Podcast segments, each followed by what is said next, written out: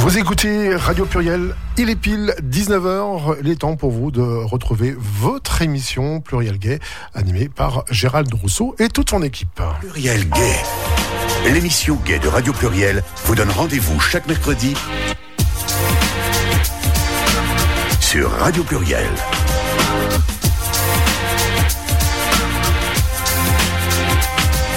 Interview, débat, actualité, agenda. Merci de nous retrouver pour cette nouvelle édition de Pluriel Gay en ce mercredi 12 mai 2021 après Jésus-Christ. Je remercie tous les invités qui sont présents ici, puis je remercie aussi Christophe qui ce soir une nouvelle fois euh, va assurer la technique. Ouais, super. Voilà, bon, très bien. Eh bien, en tout cas, je vais saluer euh, Dylan pour commencer. Ça parce que Dylan, c'est ta première ce soir Tout à en fait. tant que chroniqueur. On va dire ça, ouais, Voilà. tout à fait. Bonsoir. J'espère que tu reviendras régulièrement, peut-être avec aussi. Enzo aussi. Peut-être. que nous saluons s'il nous écoute. Et tout à l'heure, justement, euh, tu as préparé une chronique euh, sur une BD, une bande dessinée qui s'appelle Hugo est gay dans la peau d'un jeune homo. Et c'est une bande dessinée euh, de Hugues Barthes, parue à l- aux, aux maisons d'édition La Boîte à Bulles. Tout à fait. Voilà. Donc, euh, ça sera tout à l'heure pour ta chronique. Il y en aura aussi d'ailleurs l'auteur, donc Hugues Barthes au téléphone. Alors, autour de la table, euh, j'ai également, donc, on va commencer par la droite. N'y voyez pas une option politique de ma part et on finira par la gauche. Donc, nous avons à droite Martin. Bonjour. Alors, si Martin veut bien se présenter, ça facilitera les choses. Ok, je m'appelle Martin. Je suis bénévole chez SOS Homophobie depuis le mois de novembre et je viens vous présenter ce qu'on fait et discuter avec vous de nos actions et de nos militantismes. D'accord. Donc, vous avez préparé vos notes, tout, vous avez bien étudié l'historique de SOS Homophobie. Exactement. Ok. Bon, au bout d'un moment, je vais tutoyer. mais Au début, je commence toujours très formel au début. Puis à la fin de l'émission, en général, on finit sous les tables. Enfin bref, non, je rigole. Non, mais au moins, euh, je vais certainement tutoyer au bout d'un moment. Euh, ensuite, je me tourne donc vers Sylvain, à l'extrême gauche. donc, euh, Sylvain, euh, expliquez-vous, expliquez-vous, exprimez-vous, je veux dire. Bonsoir à- toutes et à tous. Écoutez, euh, aujourd'hui l'association Aide est euh, présente, euh, notamment dans euh, le cadre de la journée internationale de lutte contre l'homophobie. Yes, c'est cela même. Et vous êtes, vous n'êtes pas venu seul, Sylvain, vous êtes venu accompagné de Constantino. Buonasera. Je sais pas, je sais pas pourquoi je lui parle italien, parce que ça sonne un peu italien, mais c'est peut-être rien à voir. Bonjour à tout le monde, je m'appelle Constantino, je suis d'origine grecque, mon Ah, cher. grec. Ah, mais je parle pas grec. Alors là, je suis désolé. Je suis alors euh, militante aide depuis 2019 euh, Ouais. et je suis venu ici discuter avec vous par rapport aux différentes discriminations en tant que personne zéro positive. D'accord. Très bien. Alors donc on l'a compris ce soir, Sylvain l'a très bien dit, on est réunis ici dans le cadre donc d'une émission euh, qu'on fait toutes les années en fait. Euh, donc il une- toutes les années c'est une émission un peu différente, mais on a déjà eu SOS Homophobie qui est venu de temps en temps, Aide également. Et en fait c'est une émission qui va être donc consacrée au 17 mai, à la journée du 17 mai, donc qui va arriver là lundi, et qui est de, comme depuis plusieurs années euh, la journée mondiale de lutte contre. Alors au début c'était contre l'homophobie, mais évidemment on a rajouté tout le reste dans toutes les LGBT-phobies. Donc on va dire l'homophobie, la transphobie, la lesphobie, la lesbophobie, la biphobie, etc. etc. Qu'on abrège aussi au début en hideout, maintenant en hideout. Parce qu'on est dans l'hideout, faut pas oublier le T de nos amis trans. Et de saluons Violette d'ailleurs. Je sais pas si elle nous écoute, mais Violette, c'est l'animatrice d'émission trans ici. Mais bon, euh, je pense, j'espère qu'elle va pouvoir reprendre au mois de juin ces émissions. Donc Violette, si tu nous écoutes, nous allons essayer d'en parler un petit peu, mais au fond, tu sais très bien, Violette, si tu nous écoutes, que le problème de, le problème, les sujets liés aux thématiques transidentitaires sont les mieux évoqués par les personnes elles-mêmes. Donc, euh, on va pas s'aventurer sur des terrains que nous ne connaissons pas beaucoup. Je voudrais saluer aussi Maria, Maria Ventura, qui est italienne, elle d'ailleurs, euh, qui anime l'émission Femmes, Femmes ici, euh, Femmes lesbiennes aussi, qui va reprendre au mois de mai, le 19 mai. Voilà, j'avais envie de faire mes salutations parce qu'en fait, c'est une. Bon, les émissions ont repris depuis quelques temps, mais là, de plus en plus, comme on se sent un peu plus libre de nos mouvements, euh, il y a de plus en plus de monde qui revient à la radio. Donc, euh, c'est comme une euh, nouvelle rentrée, quoi, notamment pour l'équipe de, de- des émissions LGBT de de Radio Pluriel. Alors donc la journée mondiale de lutte contre l'homophobie, alors ça c'est une chose importante, la transphobie et toutes les autres LGBT-phobies, Dieu sait si elles sont nombreuses, c'est célébré, célébré. C'est une façon de mettre en lumière, en tout cas, des problèmes, des discriminations liées euh, donc à l'identité ou à l'orientation sexuelle. Et Dieu sait si euh, on peut dire que c'est toujours d'actualité. Euh, il y a peu de temps, j'ai relayé sur les réseaux sociaux, mais je n'ai pas été le seul. des centaines de personnes l'ont relayé cette mésaventure. Comment, dire une mésaventure Le mot est très très faible. cette horrible, horrible histoire là d'un jeune homme iranien qui a qui, avait 20 ans, donc puisqu'il est plus de ce monde maintenant. Euh, donc en Iran, l'homosexualité, bon, tout le monde s'en doute, tout le monde le sait aussi, euh, est fortement punie par la loi. Et euh, il se trouve que ce jeune homme a été réformé, donc le service militaire est obligatoire encore, c'est une armée de conscription en Iran. Et lorsqu'il a, il a passé sa visite, comme nous on faisait autrefois, enfin moi j'ai connu ça, vous peut-être pas, euh, on allait passer une visite préalable pour faire l'armée, quoi. On était appelés, comme on dit, et du coup, ben là ils ont considéré qu'il était comment dire, homosexuel. En fait, ils ont dit, bon, celui-là, c'est certain, il est homosexuel. Voilà. Vu euh, son comportement, etc. Lui, celui-là, il a trop le look d'un PD. Voilà. Ils l'ont peut-être pas dit comme ça, mais voilà, c'était le, le principe. Donc, euh, en Iran, quand vous êtes réformé, le motif de de, de l'exemption de la, est noté sur votre carte militaire. Une carte militaire qui peut être demandée au même titre que n'importe quel papier d'identité en Iran. Et donc, il y avait la mention infamante, puisque c'est une mention infamante là-bas, de homosexuel. Alors, évidemment, sa famille s'en est aperçue. Et hum, ce qui s'est passé, c'est qu'un euh, demi-frère à lui, deux cousins à lui, donc des membres de sa famille, de cousins germains, un demi-frère des membres proches, l'ont, dit tiens ce week-end on va aller voir notre père qui est installé ailleurs, peut-être j'en sais rien, enfin peu importe. En tout cas ils l'ont entraîné à l'extérieur de la maison et euh, ils l'ont décapité. Voilà ce qu'on appelle un crime d'honneur.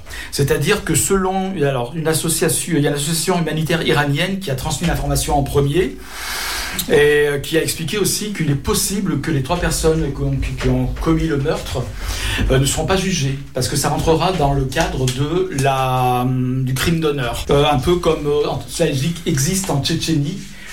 Puisque Kadyrov, le, dictateur tchétchène, couvre un petit peu aussi ces crimes d'honneur. Si vous avez des enfants homosexuels, vous pouvez les tuer. En gros, c'est ça, on va dire. Hein. Je résume peut-être un petit peu, mais c'est ça.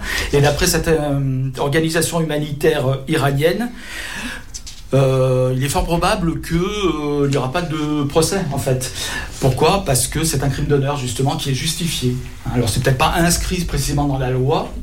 Qui est inscrit dans la loi en Iran, c'est que l'homosexualité, par extension peut-être euh, la transidentité, mais souvent ils lient les deux. Hein. Je veux dire, ils font pas trop de distinguo comme autrefois, c'était le cas aussi euh, ici. Euh, donc euh, passible de la peine de mort, puisque c'est une loi qui est inspirée donc des textes sacrés et les textes sacrés, bon voilà, disent euh, qu'il faut que les homosexuels sont des infâmes, contraires euh, au dessein de Dieu pour l'humanité. On retrouve la même condamnation dans la Bible, il faut le noter aussi quand même. Et du coup, la, loi iranienne, donc qui est un pays euh, qui n'est pas un pays laïque, s'est inspiré de la charia, ce qu'on appelle la charia. Euh, voilà, donc condamne à mort euh, les personnes euh, convaincues d'avoir eu des rapports homosexuels ou d'avoir une attitude éventuellement qui fait penser à, pour, faire, pouvoir penser qu'ils sont homosexuels, par exemple, si ça veut dire un homme qui se travestit, etc., etc. Bon, voilà. Donc ça peut aller jusqu'à la peine de mort. Alors il y a une association, non, pas une association, c'est carrément le corps diplomatique britannique en 2008, alors ça remonte à un petit peu loin, 2008, euh, à l'époque, donc c'est des chiffres qui sont un peu vieux, mais le corps diplomatique britannique donc, avait fait état, en ce qui concerne l'Iran, de l'exécution d'environ 10 000 personnes, y compris des femmes d'ailleurs, pas que des mecs, pour fait d'homosexualité. 10 000 depuis le début de la révolution islamique, hein, donc depuis la fin des années 70. Voilà. C'est des chiffres qui sont difficilement vérifiables, mais d'après des recoupements qu'ils ont faits, euh, voilà. Depuis, il n'y a pas, plus de chiffres, mais on a toujours eu, on a, encore des images en tête où on voit, on a des photos d'hommes tendus, etc., avec une légende euh, des homosexuels exécutés.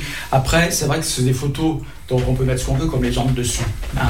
rien n'est rien n'est sûr, mais ce qui est certain en tout cas, c'est que l'homosexualité, enfin, il vaut mieux pas l'être là-bas, c'est synonyme de mort sociale déjà.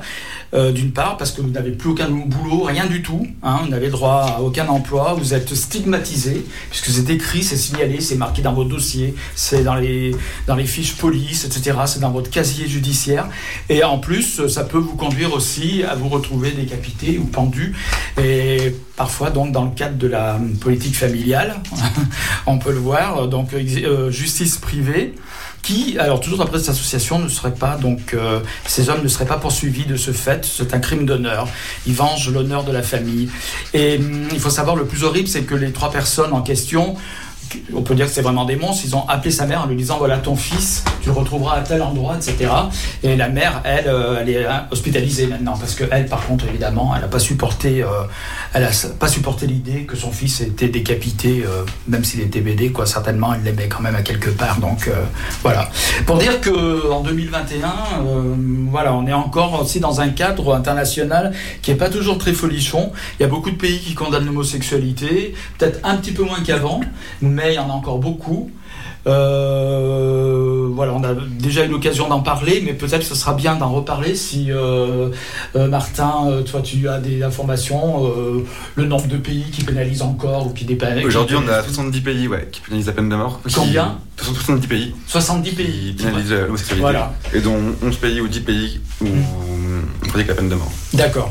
Vous voyez, l'émission, elle commence bien, ça plombe bien l'atmosphère. Ouais, on a parlé aussi de la Lettonie. Alors il y a un gars qui a été aussi euh, apparemment assassiné pour. Euh, enfin, il n'a pas été apparemment assassiné. Il a été assassiné, mais euh, pour des motifs, pour des motifs d'homosexualité. Il était ouvertement gay.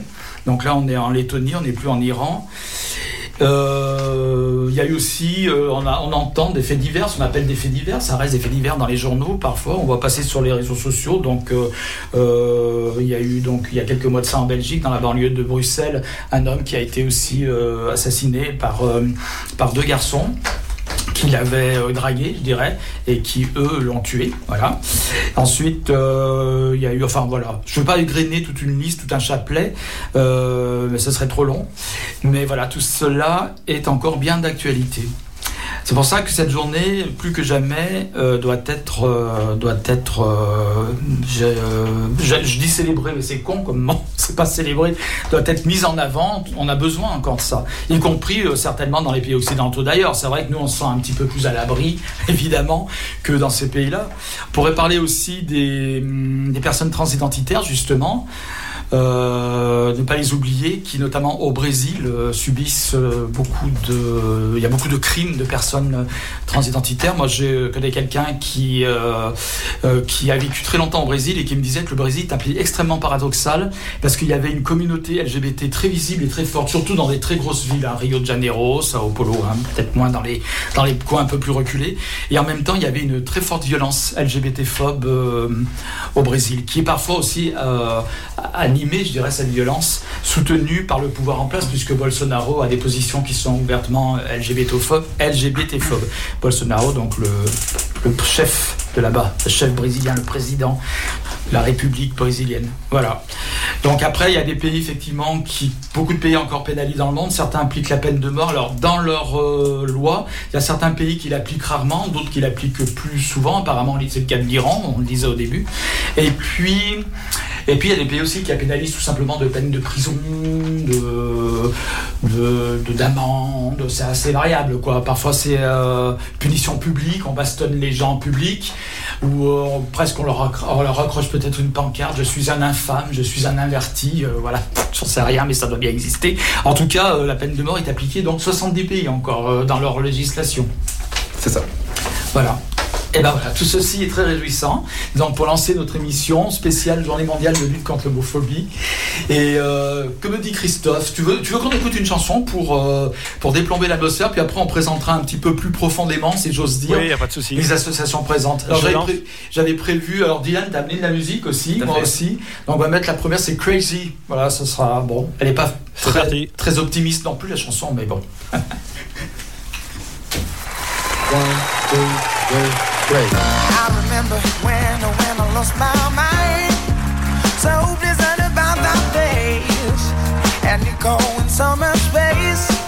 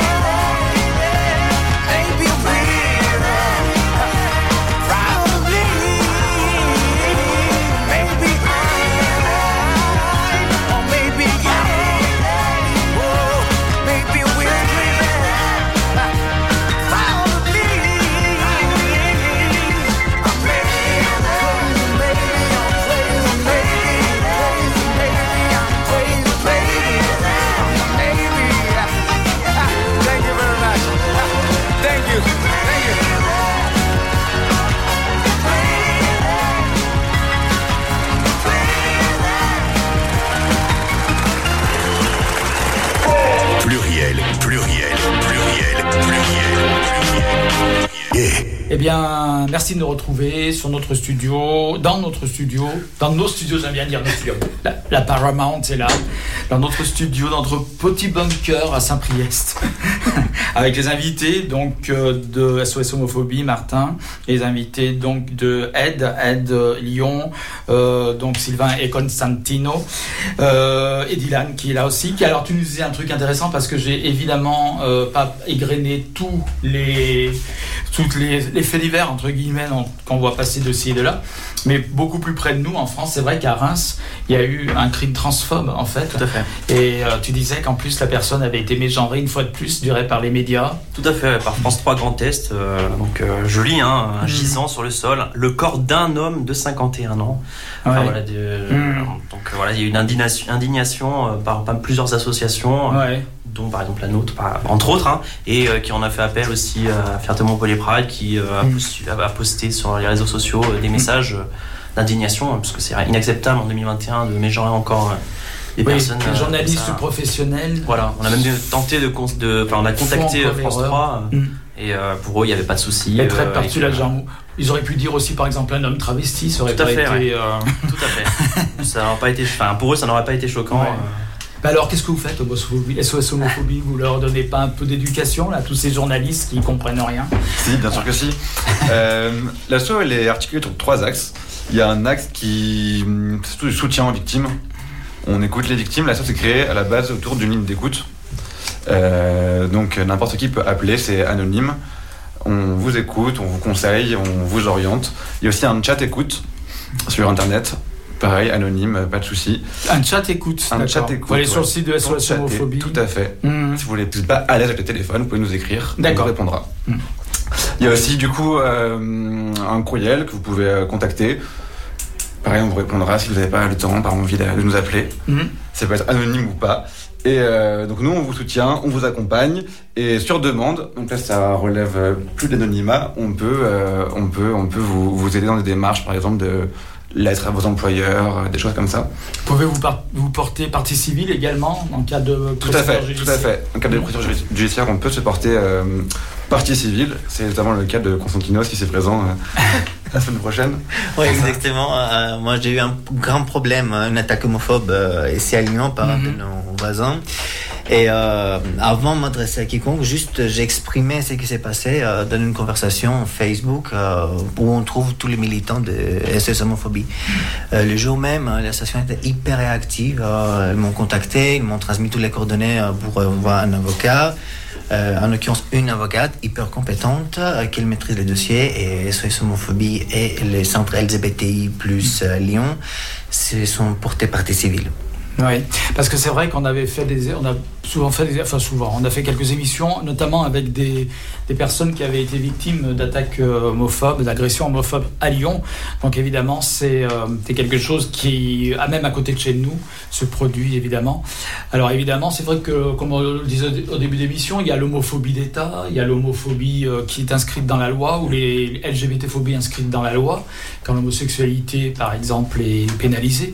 Il y a aussi euh, une homophobie sociale, je dirais. Dans certains pays, le- l'homosexualité n'est pas pénalisée, par exemple, mais et n'est pas bien acceptée euh, par la famille, par la société, etc. Et donc beaucoup de gens sont obligés de se taire et subissent des, discriminations homophobes, même si la loi elle-même n'y incite pas.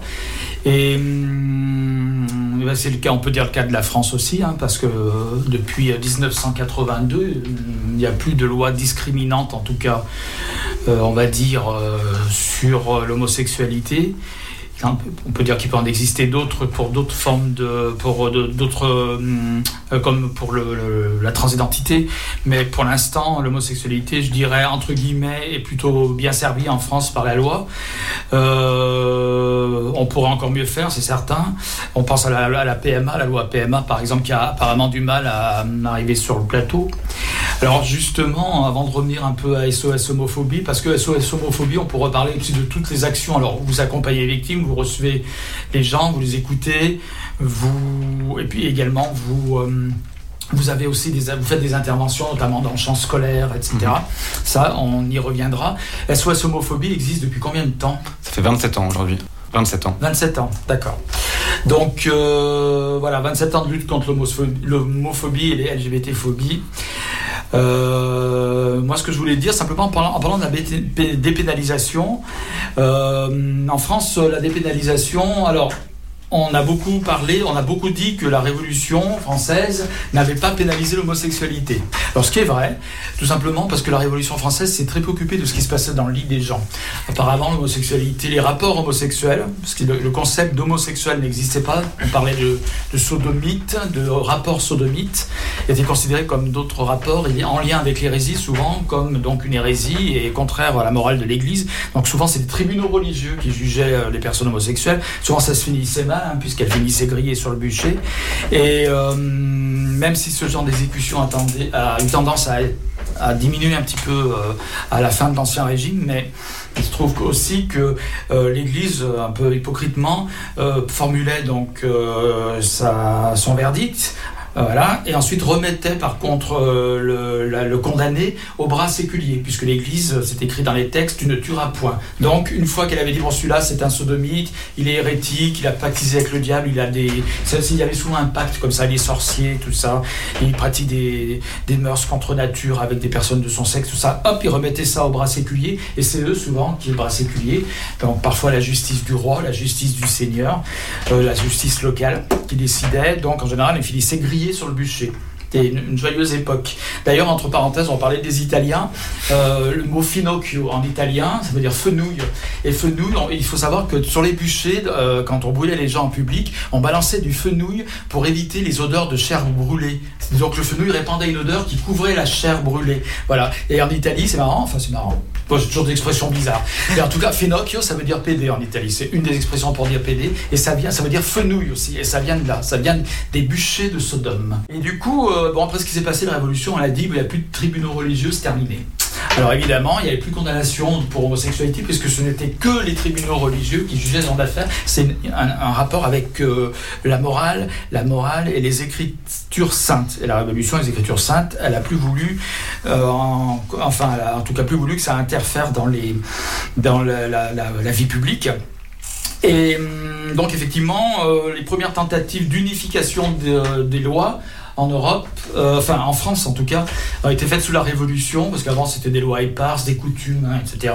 C'était très pas unifié. La Révolution a commencé à, unifier, a voulu unifier donc la loi, Euh, la, loi pour tout le monde. La République est une et indivisible, donc la loi s'applique à tout le monde, qu'on habite euh, à Lille ou qu'on habite en Corse, bref. Donc ça a commencé, mais évidemment sous la Révolution, mais évidemment le travail, le gros du travail a été fourni par le Code civil, et en fait cette année des 200 ans de la de Napoléon, voilà. Donc euh, Napoléon qui euh, la source du, droit français est principalement celle du Code Napoléon, qui a un peu évolué depuis, heureusement d'ailleurs, parce que les femmes n'avaient absolument aucun droit dans ce Code civil.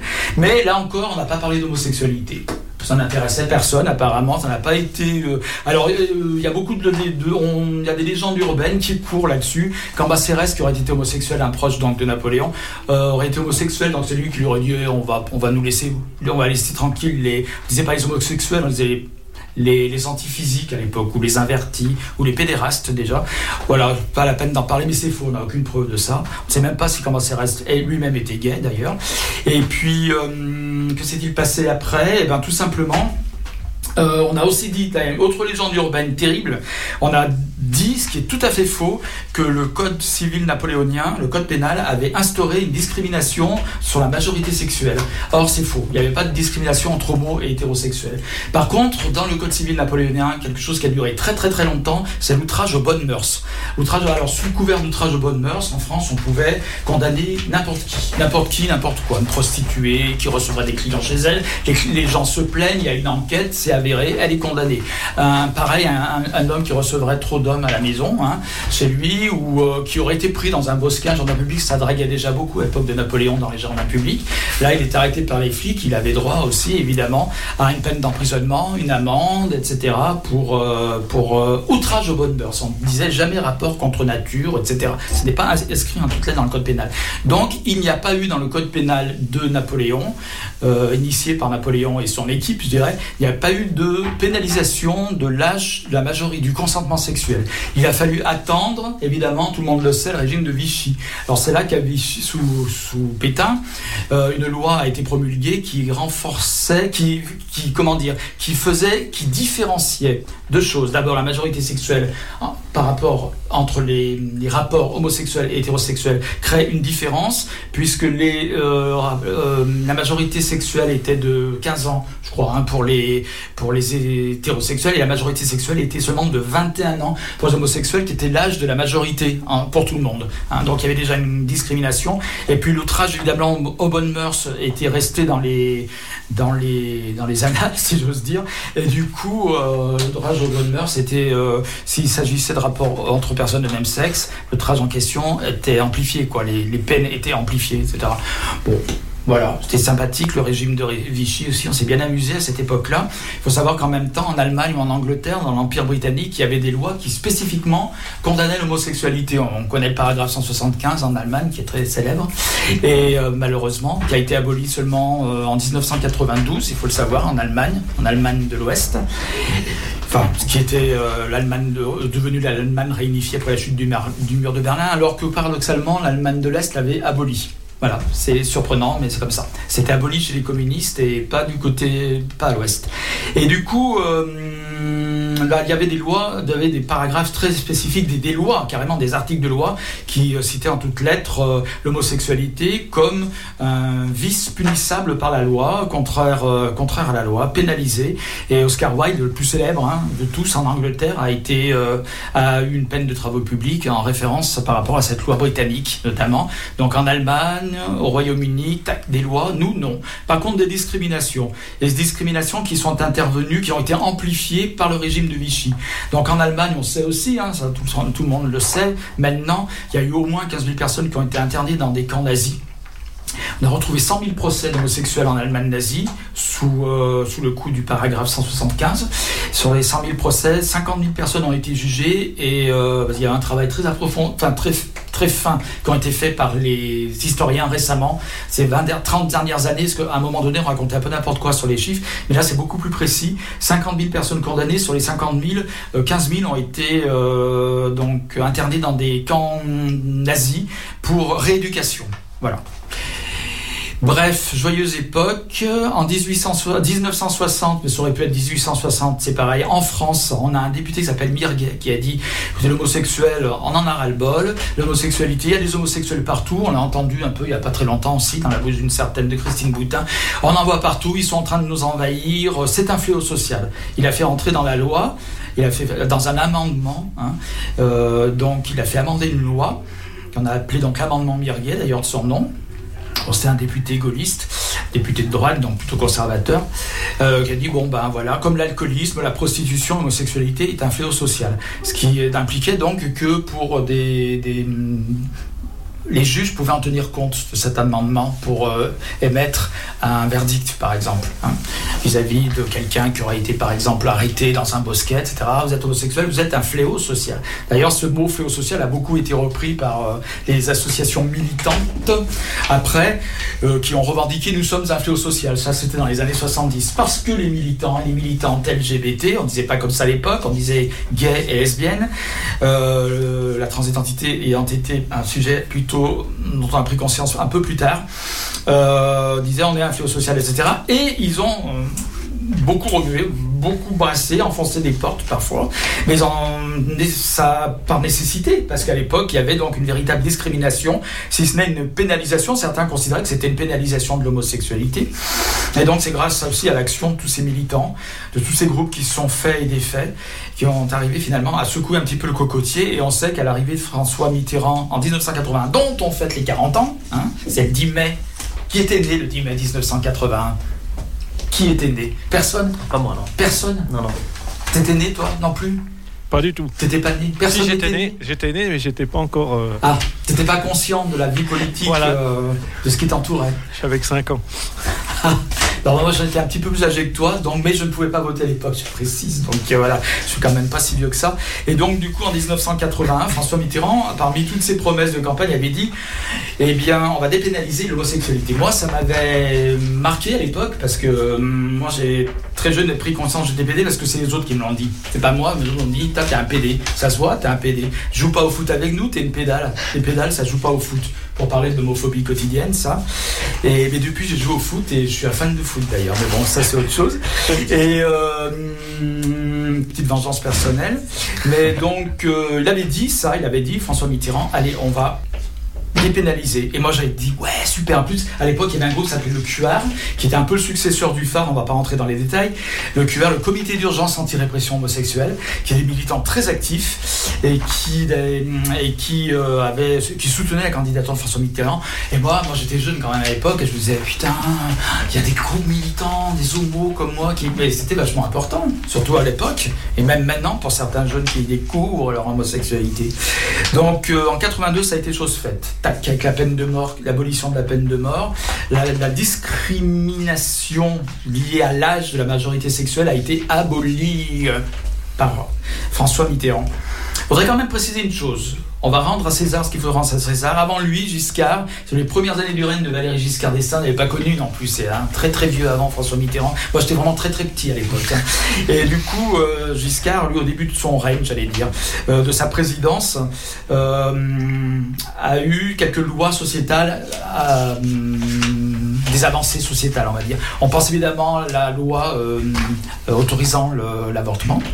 Euh, la fameuse loi de Simone Veil, mais aussi il avait quand même un des articles discriminants sur l'homosexualité avait été ôté, c'était celui de des- du d'un verdict, enfin des peines, l'aggravation des peines si l'outrage à la pudeur était commis avec des personnes de même sexe ou des personnes de sexe différent. C'est plus grave de personnes de même sexe. Il faut lui reconnaître ça. Il avait, il y avait déjà eu un petit pas de franchi. Mais c'est vrai que c'est la dépénalisation, ce qu'on appelle la dépénalisation de l'homosexualité en France, est liée évidemment à l'arrivée euh, au- présidence de la République de François Mitterrand. C'est donc la première fois qu'il y avait la gauche au pouvoir euh, sous la Ve République. Ça a été un événement extraordinaire pour tout le monde. Un, vent de liberté a soufflé à ce moment-là sur la France. Tout le monde était bien content, moi y compris.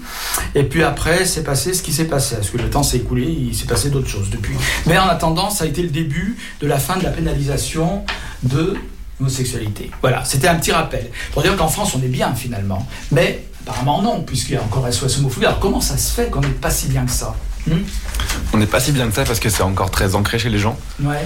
Euh, donc on intervient chez les enfants, dans les écoles, les, donc, en collège et lycée. Mm. C'est ce que je fais le plus, moi j'adore ça. et, euh, et ouais, ça, ça change quand même, ça évolue, mais c'est quand même hyper ancré. On a l'impression que euh, ils pensent pas vraiment par eux-mêmes, ces idées qui sont toutes faites et ils n'arrivent pas à exprimer vraiment pourquoi ils pensent comme ça. Mhm.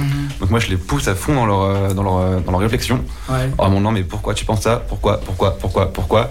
Jusqu'à qu'ils me répondent, en fait, eh ben, en fait, je sais pas quoi. Mhm.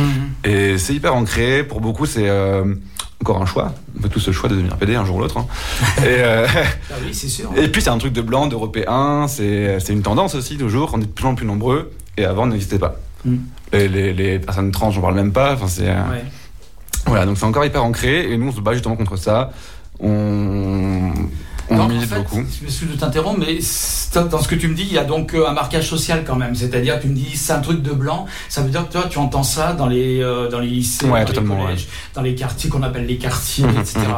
Donc tu penses que l'homophobie est plus prégnante, je dirais, dans ce sens, en fonction, euh, plus ou moins prégnante en fonction de la catégorie sociale et de la population? Plus ou moins violente, surtout. Mhm. Et plus ou moins euh, libérée. Ouais. Ouais, tout à fait. Mm. Il y, a des, il y a des collèges, des lycées où c'est hyper fluide, les, élèves sont hyper tolérants, Mm. et d'autres où c'est beaucoup plus compliqué, ouais, tout à fait.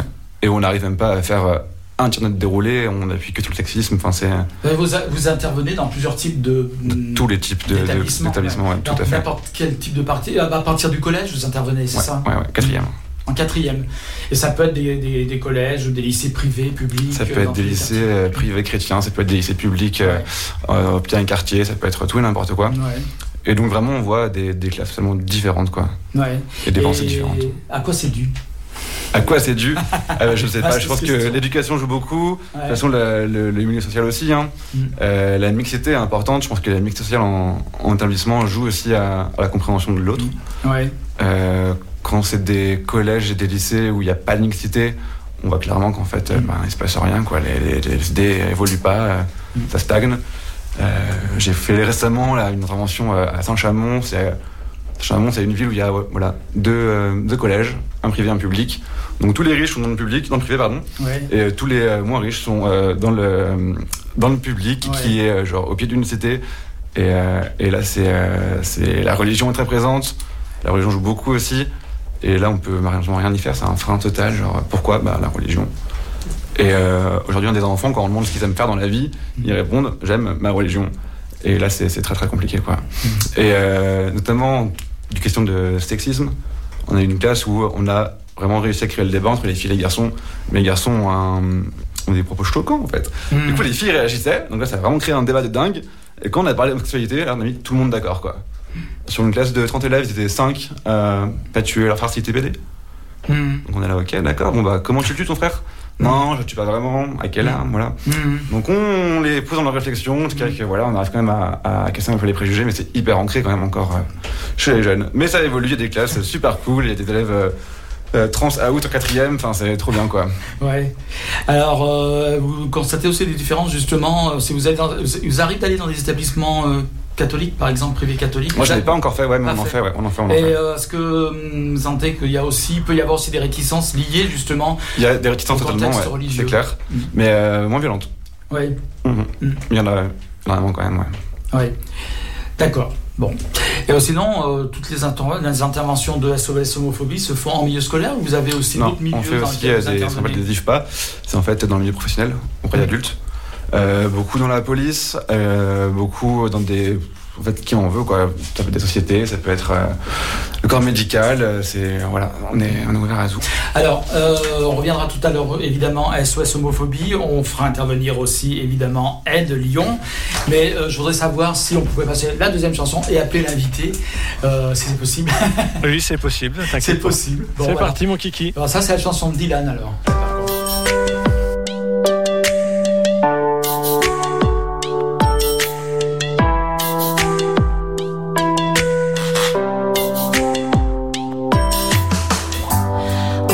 C'est pas ça, y a pas d'essai. On se prend une claque chaque fois que t'es là. On te connaît bien, on te sent bien. T'es pas si cool. On aime te chanter, on aime t'écrire. On brûlerait tout un instant pour toi.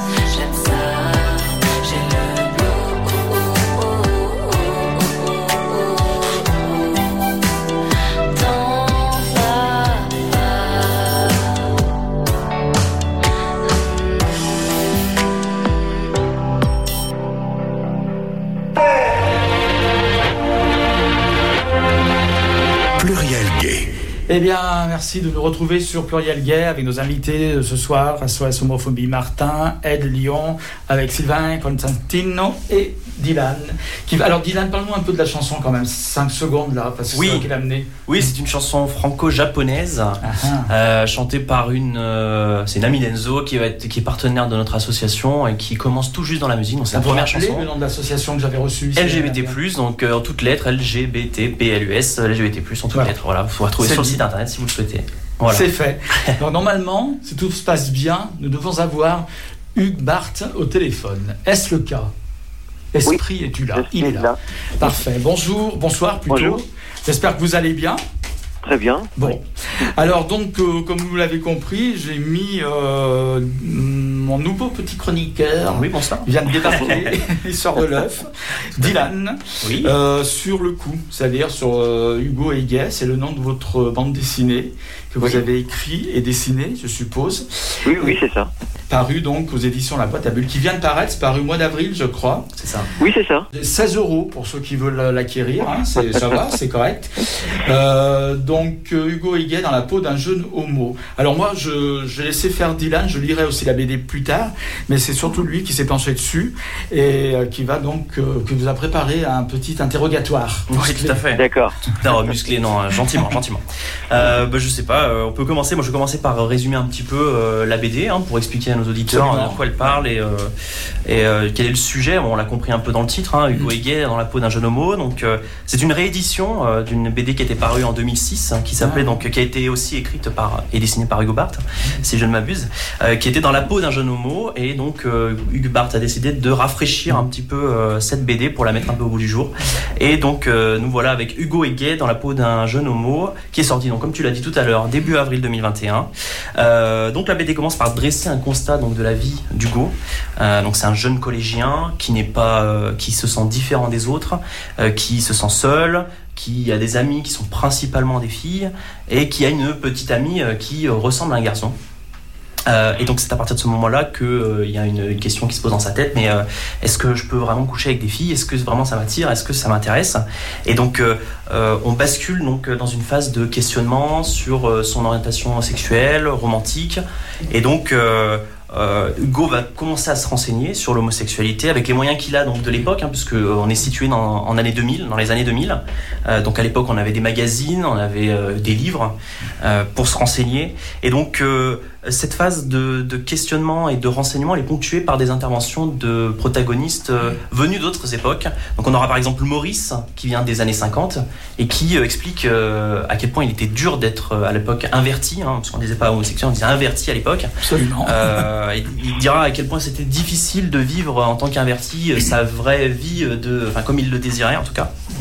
Et on aura aussi Augustin qui lui est issu donc qui est du futur, hein, euh, qui est de 2021, donc euh, et qui a 14 ans également, comme Hugo, et qui lui va arriver avec un œil euh, tout à fait, euh, pour Hugo en tout cas, tout à fait euh, nouveau euh, et totalement euh, décalé par rapport à ce que lui il a, euh, puisque Augustin va euh, arriver avec une connaissance de la communauté LGBT qui est très euh, voilà, il connaît bien les bases, il a les vocabulaires, il a, euh, il est vraiment déjà lui, il est, euh, il est sûr que, enfin, il il est gay, il le sait, et euh, pour lui, voilà, à 14 ans, c'est normal de, de le savoir.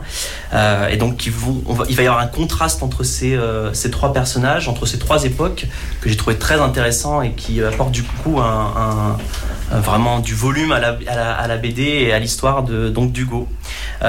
Donc ensuite, on va passer à donc comment Hugo va vivre sa- son homosexualité. Il va d'abord se cacher. il va refouler cette idée en disant que euh, il n'a pas d'attirance pour les hommes. Enfin, il va rejeter cette idée. Et puis en fait, petit à petit, euh, avec donc ses recherches, avec les échanges avec ses protagonistes venus d'autres époques différentes, il va s'ouvrir à cette idée et euh, il va euh, commencer à vouloir en parler un peu à ses proches sans savoir trop comment faire. Donc d'ailleurs on, voit à, plusieurs moments qu'il va voir sa grand-mère par exemple pour lui en parler et puis il va tenter de, faire passer des messages à ses parents, notamment à sa mère, en laissant par exemple son journal intime bien sur le bureau pour que sa mère euh, l'ouvre, ou en ne cachant plus ses magazines euh, gays, euh, ou en allant visiter des sites internet aussi gays. Donc voilà, dans l'historique ou dans la barre de recherche, on voit tout de suite la visite de ces sites-là. Et en fait, les parents ne, ne, répondent pas à l'appel, entre guillemets. hein, donc, euh, il, donc euh, il est un peu déçu. Euh, donc il tente parallèlement à ça une expérience avec son, sa petite amie donc masculine et qui et ça, ça ne le convainc pas. hein. il dit que je- il n'est pas convaincu et que ça le dégoûte presque à l'idée de recommencer le, répugne. Donc il se dit c'est bon cette fois-ci il faut que j'annonce à ma mère donc il va tenter de faire son coming out, va tenter de lui parler et sa mère va paradoxalement pas très bien le, le recevoir la nouvelle. Euh, paradoxalement parce qu'en fait elle côtoie beaucoup d'homosexuels au quotidien, elle a des amis homosexuels et donc euh, pour lui euh, ça lui semblait normal. Euh, il pensait qu'elle allait bien réagir et en fait euh, au début elle, euh, se demande ce qu'elle a fait de mal, Euh, elle, se, elle dit même euh, et ça m'a fait beaucoup rire, enfin beaucoup rire, ça m'a fait euh, euh, rire, elle dit mais est-ce que j'ai trop invité d'homosexuels à la maison? Est-ce que voilà, donc j'ai trouvé ça plutôt plutôt marrant. Et puis petit à petit elle va quand même se faire à cette idée euh, que son fils est homosexuel et que voilà c'est pas c'est pas très grave. Euh, et son père, du coup, euh, lui a eu des expériences avec des, des hommes dans, son, dans sa jeunesse. Donc peu, ça, ça a rassuré en fait Hugo, qui ça lui a permis de prendre confiance en, en lui. Et ça lui a permis de, euh, de vivre sa vie. euh, sans, sans se cacher et euh, voilà euh, d'avoir sa première expérience sexuelle avec un homme et qui va forcément lui lui plaire hein, qui s'avérera être son professeur particulier de mathématiques hein, qui venait régulièrement chez lui et pour qui il avait un, Son prof de maths, un petit béguin ouais son prof de maths mais à la, qui venait à la maison hein. Oui, la prof de maths. et qui, mais qui venait à la maison hein. c'était pas le prof de maths au collège Mmh, donc Mmh. c'est un petit peu moins euh, voilà Euh, et donc la BD se termine donc on a- Est-ce que tu vas spoiler ou pas Parce que ça vaut peut-être pas le coup. Bon, c'est pas un spoil, c'est juste pour dire que la BD elle se termine sur euh, euh, la, la vie de, de, de Hugo, Ouais. mais en 2021. C'est-à-dire qu'on a fait le bond en avant. Cette fois-ci, on a rejoint la, la période de euh, d'Augustin, donc qui lui a 14 ans en 2021. Hugo, lui, est plus âgé forcément, et du coup, on, on voit la vie, euh, ce qui ce qui est devenu entre guillemets. euh, donc voilà, je vais pas spoiler, euh, promis.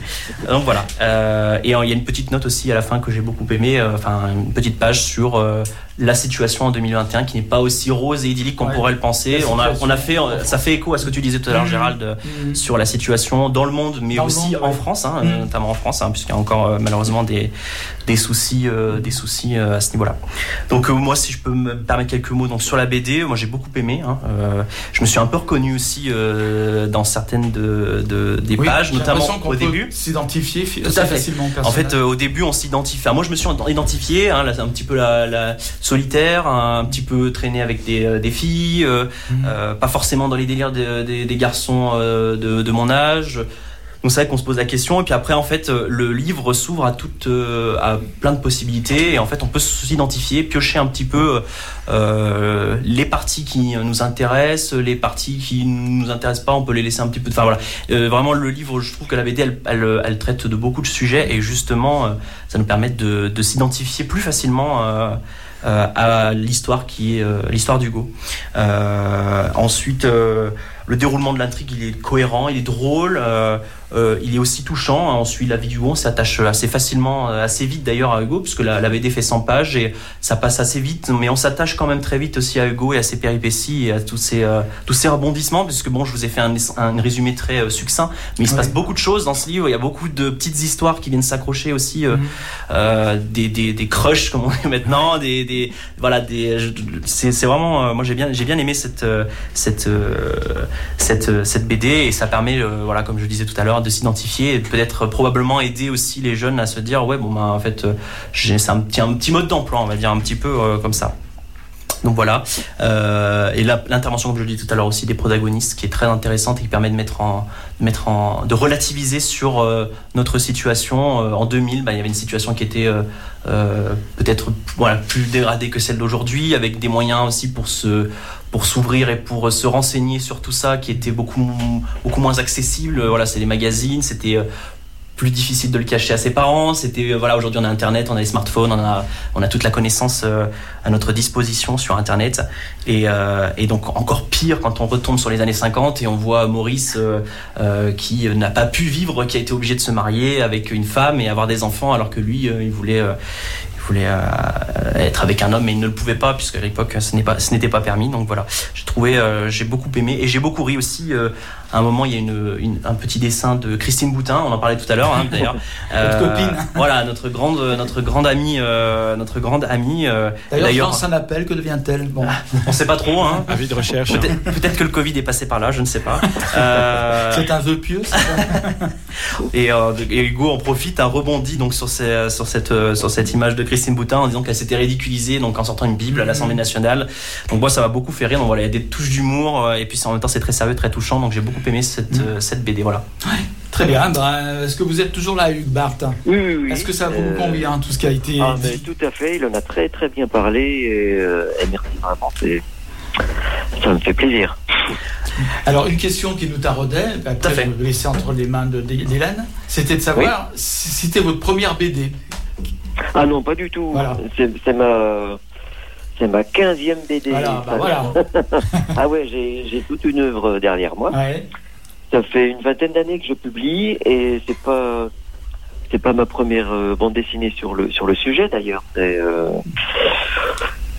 la, la moitié de mes livres parlent de de de de, de l'homosexualité. En tout cas, le thème. euh, enfin, soit c'est le thème général, soit c'est un thème qui revient.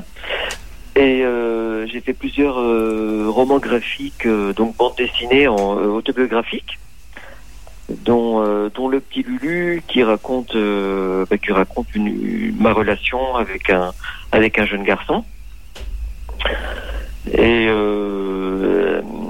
donc j'aborde dans mes livres pas seulement l'homosexualité, mais aussi toutes sortes de, sujets de société comme la violence conjugale. Donc j'ai raconté l'histoire de mes parents dans l'été 79. Euh, donc voilà. Et- Donc j'ai déjà une grande euh, œuvre derrière moi. Et, euh, voilà. Je veux juste vous poser une question qui va paraître un peu saugrenue. Vous êtes originaire de Franche-Comté? Oui, oui, oui. Alors j'ai peut-être l'accent. euh, Vous avez l'accent, ça c'est clair. Oui, bah voilà. Mais aussi, euh, maintenant ça me revient à l'esprit, euh, fut d'un temps, bon, la personne justement est re- repartie à Besançon, mais elle vivait quelque temps ici, a vécu quelque temps ici à Lyon et a fait des chroniques littéraires. Et effectivement, on a parlé de, de certaines de vos, de vos ouvrages ici, à l'antenne. Dans les chroniques littéraires, voilà. Maintenant, vous voyez, d'un seul coup, ça a ressurgi. Oui, oui. Ah bah, voilà. Oui. D'ailleurs, quelqu'un qui, comme il est fran- franc-comtois aussi, il se sentait aussi très euh, solidaire avec vous, quoi, avec votre, vos écrits. Et d'ailleurs, euh, dans la peau d'un jeune homo, c'est euh, Hugo Heguet, c'est une reprise, puisque c'est un livre qui est sorti en, en 2006, Mm. mais que j'ai que j'ai retravaillé, puisque je l'ai je l'ai relu il y, a, il y a deux ans, et je me suis rendu compte que c'était complètement euh, dépassé, euh, que ça parlait pas du tout euh, d'aujourd'hui, et donc c'est pour ça que j'ai ajouté le le personnage d'Augustin, donc le l'homo de, de 14 ans d'aujourd'hui, quoi, de, de- des, des, des années euh, 2021. Bah, écoutez, voilà, donc on avait bien parlé de, de, de vous déjà ici, dans les chroniques Ah, bah, littéraires ça me- de l'émission. Ça me rassure parce que ça, ça me rendait un peu triste. Alors, euh, Dylan a des questions encore, je crois. Oui, bien vous. sûr, bien sûr. Alors, moi, la première question euh, que je me suis posée euh, dès la première page, enfin dès la, la- la couverture, Hugo, Hugues, euh, est-ce que euh, c'est euh, le récit un peu de, de votre vie ou enfin de votre jeunesse ou, euh, ou pas alors, du tout? Pas, Pas du alors, tout. Pas, pas du tout, du tout, du tout, puisque je suis pas du tout euh, né dans les années. euh, donc il est, il doit avoir 14 ans en l'an 2000, donc c'est pas du tout moi, puisque moi j'ai, je suis né en 65. Ouais. Voilà. Les je suis pas- Et je suis pas du tout euh, non plus le l'inverti des années 50. Moi. Je suis pas- non, pas non plus. Et donc euh, j'ai fait des, des bandes dessinées autobiographiques. Celle-là est pas du tout autobiographique. Et donc pour la pour l'écrire, j'ai j'ai interrogé des copains et des copines en leur demandant de me de me raconter leur euh, leur coming out. D'accord. Et donc ça, j'ai fait ça en, pour la première version, donc en 2006. hein. Et, euh, et donc j'ai j'ai récolté pas mal de petites anecdotes euh, plus ou moins drôles.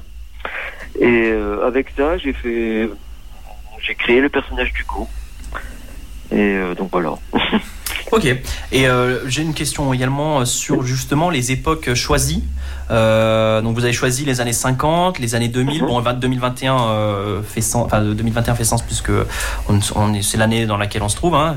Euh, donc pourquoi avoir choisi les années 50 et, et les années 2000 Alors, les années 50, euh, j'aurais pu euh, faire beaucoup plus de personnages. hein. J'aurais pu faire euh, euh, les années 60, les, les années euh, 1800, ou, euh, Bien sûr. Ouais. ou j'avais même euh, prévu de faire le pour la nouvelle version euh, le gay euh, du futur. D'accord. Sauf que j'ai pas réussi à le faire, ça ça fonctionnait pas. Donc euh, je sais pas, je sais pas pourquoi ça fonctionnait pas. Mais bon, ça fonctionnait pas du tout. Et j'ai choisi. euh, En fait, c'est un petit peu, c'est un petit peu du hasard parce que peut-être que j'avais lu plusieurs euh, plusieurs témoignages de, gays des années 50 qui m'avaient paru intéressants et euh, j'avais dû lire des, des, des, témoignages d'acteurs euh, hollywoodiens qui racontaient leur vie, voilà. Et, et donc les années 2000 parce que bah, parce que c'est un livre que j'ai fait en 2006, voilà tout simplement. Ok. D'accord. bah, ça fait. Et- sens. Et, euh, et j'ai voulu raconter euh, euh, un ado de 14 ans d'aujourd'hui parce que je côtoie beaucoup beaucoup de jeunes parce que je travaille beaucoup dans les dans les collèges pour animer des ateliers d'écriture et souvent j'ai des jeunes qui enfin je travaille beaucoup sur sur la BD autobio- au- autobiographique sans sans forcément parler de ou les diriger sur le thème de l'homosexualité mais j'ai souvent euh, des des gamins de 14 ans qui euh, bah, qui parlent euh, très naturellement et très facilement de leur coming out. D'accord. Ouais. Et ce qui me surprend, c'est que euh, dans ma génération et même euh, pour les pour les gays des, des, des années 2000, euh, c'était pas du tout évident. C'était beaucoup moins évident que que pour que pour les jeunes d'aujourd'hui. Donc je trouve que c'est une belle évolution et j'avais envie de, de raconter ça. D'accord, bah c'est une belle transition puisque la question suivante justement c'était euh, euh, on, on voit un contraste assez fort entre euh, le personnage d'Augustin donc qui est un- un- le jeune de 14 ans en 2021 et Hugo qui euh, qui lui a 14 ans mais en 2000. On, on voit un fort contraste déjà dans la dans le vocabulaire, dans le fait que c'est intégré dans dans dans, dans l'esprit d'Augustin, voilà dans, c'est intégré euh, la, communauté LGBT, c'est quelque chose qui euh, voilà qui qui qui n'est pas surprenant, Qui est- qui est naturel, voilà qui est naturel. on- on en parle beaucoup. Et du coup, ma question, c'est euh, est-ce que selon vous, il est plus facile d'être, enfin plus facile, c'est peut-être pas le bon mot choisi, mais en tout cas, est-ce qu'il est plus facile d'être gay en 2021 qu'en 2000 Alors probablement, pour, en tout cas pour les pour les adolescents, oui.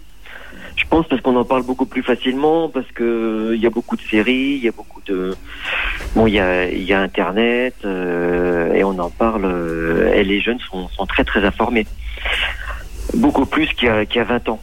Euh, et, y a- et quand j'étais adolescent, moi, dans les années 80, c'était, bah, il n'y avait pas du tout euh, de fiction, ou alors ça commençait. D'ailleurs, j'en parle dans Tout à fait. ouais. dans, dans Hugo et Gay, puisque ils vont voir, il y, y a une séquence où, où Hugo va voir euh, son premier film gay au cinéma. Tout à fait, ouais. Euh, D'ailleurs, je sais plus ce que ce que c'est comme film parce que j'ai j'avais hésité entre entre plusieurs films. Ah, je, je crois que c'est Félix, euh, c'est Oui, Félix, c'est Félix dans ça. le dans le titre. Après, je me rappelle plus. Il y a un deuxième, il y a un deuxième je me rappelle plus. Félix. J'ai j'ai retenu Félix. Ouais. Oui, c'est ça. C'est Félix. euh, c'est un film de, de Martino. Euh, enfin, c'est c'est un, c'est un couple qui fait qui fait des films. Je sais, euh, enfin bon, bref. Euh, Drôle de Félix. Drôle de Félix. Ah, c'est ça, oui, ouais. Oui, oui, oui. Et donc, euh, c'est un des tout premiers films. Enfin, c'est peut-être pas un des tout premiers films, mais euh, en tout cas, euh, en tout cas, dans ces, pour les années 2000, c'est c'est vraiment un film qui a qui a marqué quoi. Ouais, donc on peut, on peut mettre le, on peut mettre ça sur le compte donc de l'arrivée d'Internet, euh, l'accessibilité à l'information, Oui, aussi oui, euh, pense, hein. à la démocratisation donc de tous ces des réseaux sociaux et qui permettent de, du coup de parler plus facilement de de de, de, de, de LGBT, euh, de, des droits aussi, euh, l'évolution des droits, parce que le mariage pour tous, tout, tout ça fait que aujourd'hui on en parle que, souvent. ouais, ça, ça a bien libéré la parole et aussi il y a le euh, la télé-réalité, euh, on en parle beaucoup, on en parle très facilement, même dans les familles, puisque euh, même dans les télécrochets, enfin, il n'y a pas, il y a pas une émission, on n'en parle pas. Enfin bon, voilà, c'est- devenu très très naturel, je pense. Même si ça reste très très difficile, parce que parce qu'il y a des il y a des jeunes qui sont encore mis dehors à cause de parce qu'ils ont révélé leur homosexualité hein, Tout par leurs parents. Tout à fait. Puisqu'il y a le refuge, il y a l'association Le Refuge qui, qui existe, donc euh, voilà. Oui, tant qu'elle existera, malheureusement, c'est qu'il existe Ah ben, encore des rejets, bien sûr. Oui, oui, voilà. Ouais. Mais bon, je pense, je pense qu'il y a une grosse, grosse euh, amélioration. hein. Oui. En tout cas, au, au- au niveau de la parole, donc euh, plus on en parle, mieux c'est, et, et plus on est accepté. Tout en fait, on en, donc on en parle beaucoup, il y a beaucoup une grosse libération de la parole, euh, comme vous l'avez dit. Et en même temps, on constate euh, chaque année depuis euh, quelques temps euh, une augmentation euh, assez forte hein, de d'agressions, de violences euh, envers justement les, euh, les, les personnes LGBT. Un petit chiffre, hein, plus 36% en 2019, donc c'est énorme. On, on va pas donner de chiffre 2020 puisque forcément il y a le Covid, donc ça a dû, euh, Ça a dû calmer ça a dû un peu calmer. Peut-être, oui, voilà, tout à l'heure. Donc, euh, je pense que le Covid, à cause de la pandémie, euh, ça a dû freiner. Euh, est-ce que c'est euh, vraiment une avancée des LGBT-phobies ou est-ce que c'est juste parce que justement euh, euh, ces jeunes et euh, les, enfin les jeunes et, les gens de manière générale ont plus de facilité à parler et à s'ouvrir justement sur euh, sur leur entourage? Oui, bah, je pense, qu'on en parle plus, donc euh, et les, gays qui sont qui sont agressés en parlent plus et vont plus volontiers euh, euh, porter plainte. Alors que euh, il y a peut-être une vingtaine d'années, c'était c'était beaucoup plus compliqué parce que bah parce que il y en a beaucoup qui vivaient dans le placard et euh, c'était difficile dans le cadre euh, euh, professionnel de de- de- d'en parler et donc ils évitaient de de, de porter plainte parce que juste juste par par crainte de de de, de, de euh, bah, que ça se sache que Bien sûr. voilà, ouais, Tout à fait. tout simplement ouais. Tout à fait. je, pense, je pense que c'est beaucoup ça hein.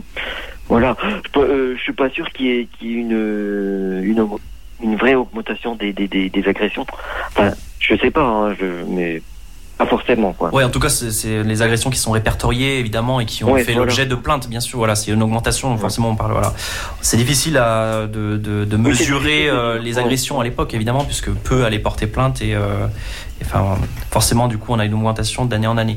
Euh, on parle, enfin, tu- vous parlez de, de la religion euh, dans la, aussi un petit peu dans le dans la dans la BD, hein, euh, notamment à travers le prêtre qui est un ami de la famille euh, Oui, de oui, Hugo. Euh, et donc il va essayer le prêtre puisque Hugo tente de se confier au prêtre et le prêtre Mhm. euh, donc euh, essaye de le guérir entre guillemets enfin essaye de tout Ouais, faire pour le, le rattraper avant qu'il parte euh, complètement dans l'homosexualité et il y a un, un moment qui m'a marqué c'est l'intervention d'Augustin, euh, puisqu'à un moment, euh, il dit euh, Rien n'a changé en 2021. Ça m'a un peu marqué parce que. Est-ce que c'est pas euh, est-ce que c'est pas trop résumé la situation par rapport à Oui, je pense, oui, oui.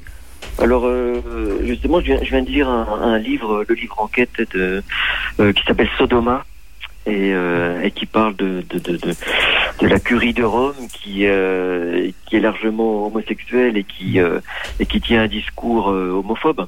Donc, et donc, c'est un livre qui m'a vraiment passionné, et du coup, je l'ai lu en travaillant sur le sur euh, Hugo Ege, j'avais j'avais envie de d'ajouter euh, enfin d'en remettre une couche et de et, et mon éditeur m'a un petit peu calmé Ouais. en me disant que c'était bon que c'était bien que c'était bien assez comme ça Ouais. et que c'était euh, que c'était un sujet très polémique et bon, Tout à fait, voilà, ouais. il fallait pas en rajouter Ouais. et euh, bon c'est vrai que c'est en tout cas, je, je conseille euh, à tous la lecture de ce livre qui est vraiment euh, instructif. Et, euh, et donc, ce, personnage de curé m'a été inspiré par un copain qui euh, qui a fait le petit séminaire et qui m'a raconté. euh, en fait, c'est un petit peu ce qu'il a vécu. Il, il avait essayé d'en parler à, euh, en confession à, à un curé, et c'est exactement la réponse qu'il lui avait fait. Euh, que qu'il fallait surtout pas euh, tomber dans l'homosexualité. qu'il fallait, euh, et je pense que c'est le discours qui euh, qui qui était tenu à l'époque dans les années 2010 encore. Alors je sais pas comment ça, ça a évolué, mais euh, moi je pensais qu'avec ce, ce livre euh, qui s'appelle Sodoma, qui est, qui est une, une enquête euh, très très sérieuse, et, euh, bah, je pensais que ça allait que ça, ça allait faire évoluer un peu les choses, mais j'ai pas l'impression que ça évolue tant que ça. Ouais, tout à fait. Ouais. Après, je, je faisais aussi allusion, au, par exemple, à l'ouverture un petit peu depuis que le pape François est arrivé, euh, a été élu, enfin élu, je sais plus si on dit élu pour la. Oui, il est élu. Il est élu, hein, Oui, c'est ça, hein, je oui. crois. hein. Euh, il a été élu pape euh, donc euh, au Vatican. Euh, il y a eu quand même une ouverture. Alors c'est pas encore euh, très franc, mais il y a quand même une, petite ouverture. voilà, tout à oui, fait. moi je pense qu'il faut du temps. Bon. Tout à fait, ouais. Mais voilà, Ouais. c'est vrai que cette petite phrase d'Augustin m'avait un peu marqué. Je me suis dit, c'est vrai que c'est très. J'ai trouvé que c'était très tranché par rapport à, justement au reste de la BD qui était plutôt euh, dans la nuance et dans le dans l'ouverture. Et j'ai trouvé Oui, que vrai. ce, Ouais, ouais. ce côté-là sur la religion était très tranché. C'est vrai que ça, voilà, je voulais je voulais vous poser la question. Euh, et du coup, pour euh, pour terminer, donc la dernière euh, dernière question à la fin de de la BD, donc dans le mot de l'auteur, euh, vous faites allusion donc à une possible troisième version de la BD puisqu'elle sera peut-être mise à jour. Tout de suite. Hein. Oui, pas tout de suite, bien sûr, mais euh, dans, dans quelques années, pourquoi pas. Euh, comment est-ce que vous envisagez euh, le personnage du futur de 2040, de 2030 Comment vous vous envisagez et comment vous espérez qu'il sera? Alors euh, c'est impossible à dire hein, parce que ça peut donc ça évolue dans le dans le bon sens en tout cas euh, en France. Bien sûr. C'est pas c'est pas le cas en Tchétchénie ou dans d'autres pays. Oui, bien sûr. Alors, comment est-ce que ça va évoluer Euh, Alors, en ce moment, on parle beaucoup de, de, de, l'extrême droite qui risque de, passer. Enfin, j'espère que non. Euh, impossible de, de, de dire comment ça va évoluer. Euh, j'espère bien, mais il peut y avoir un retour de bâton. Il peut, ou alors ça peut encore évoluer en, dans le bon sens. Hein. Ah, j'es- J'espère que ça va évoluer dans le bon sens. Alors j'ai fait, euh, euh, il y, a, deux ans, j'ai sorti un livre qui s'appelle Mes années hétéro, euh, qui, est sorti chez Delcourt, et, qui, raconte un témoignage d'un gay des années qui est né dans les années 40 et, et donc et qui raconte toute l'évolution de des mœurs jusqu'à jusqu'à aujourd'hui et donc euh, je raconte aussi le- l'élection de Mitterrand et un peu la libération de de de, de, la parole à partir euh, et la dépénalisation de l'homosexualité euh, avec Mitterrand. Et donc, euh, et donc on, on voit bien toute l'évolution qui va dans le bon sens euh, des années 60 jusqu'à jusqu'à aujourd'hui. Alors, est-ce que ça va continuer? Est-ce que est-ce que cette évolution-là va continuer dans le même sens? Je l'espère, mais j'en sais rien en fait. Voilà. Bien sûr. difficile. Ben, en tout cas, il y a du boulot à faire, puisqu'il y a encore des associations comme SOS Homophobie qui ou le refus, que vous citiez tout à l'heure. Tout à fait. Il y a encore du, du pain sur la planche. Ben, c'est bon C'est Eh tout bon pour moi. ouais. Merci bien. Merci beaucoup, Hugues. Merci Bah, merci à beaucoup d'avoir accepté notre invitation et bonne fin de soirée. Et je rappelle le titre du- de la bande dessinée. S'appelle donc euh, Hugo est gay de Hugues Barthes. Hugo est gay dans la peau d'un jeune homo aux éditions La Boîte à Bulles. Merci Hugues Barthes et à bientôt peut-être alors pour la prochaine BD. Tout a coupé déjà. J'entends plus. On s'est dit au revoir, c'est l'essentiel. Euh, avant de mettre une musique, je vais quand même maintenant euh, euh, venir avec nos invités de Ed sur un petit peu, bah, j'allais dire l'historique de Ed, mais qui ne connaît pas Ed, n'est-ce pas? Donc, on peut quand même rappeler pour les ignares, ceux qui ont vécu dans une grotte pendant des siècles, jusqu'à maintenant, qui, ce que fait Ed. Alors, euh, bonsoir. Bonsoir. la- L'association Aide euh, a été créée.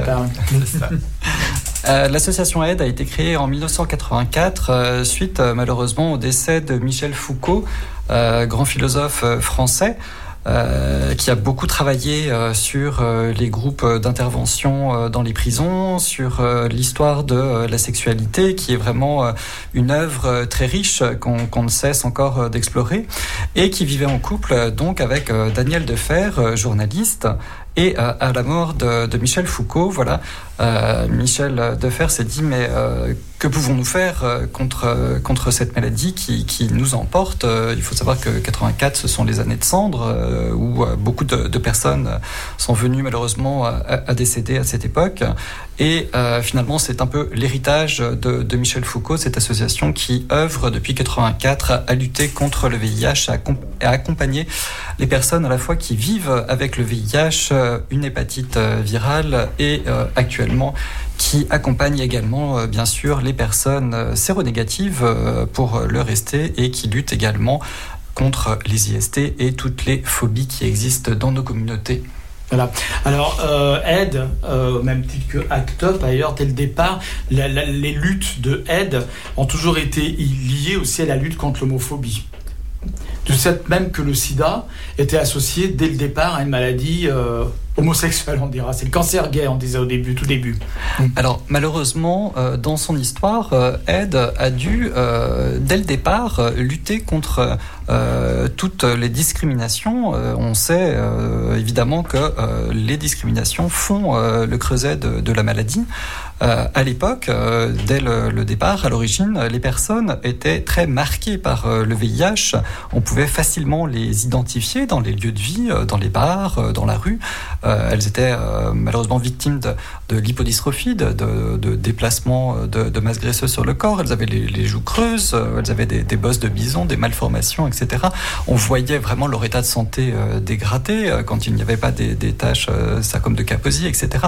Elles étaient facilement identifiées et donc on pouvait également les, montrer du doigt euh, facilement et les mettre au, banc au sein même euh, de, des, propres communautés LGBT. Euh, elles étaient vraiment elles-mêmes vécues comme des, bombes virales, d'où la mise à l'écart contre lesquelles Ed a, dû se battre dès le départ.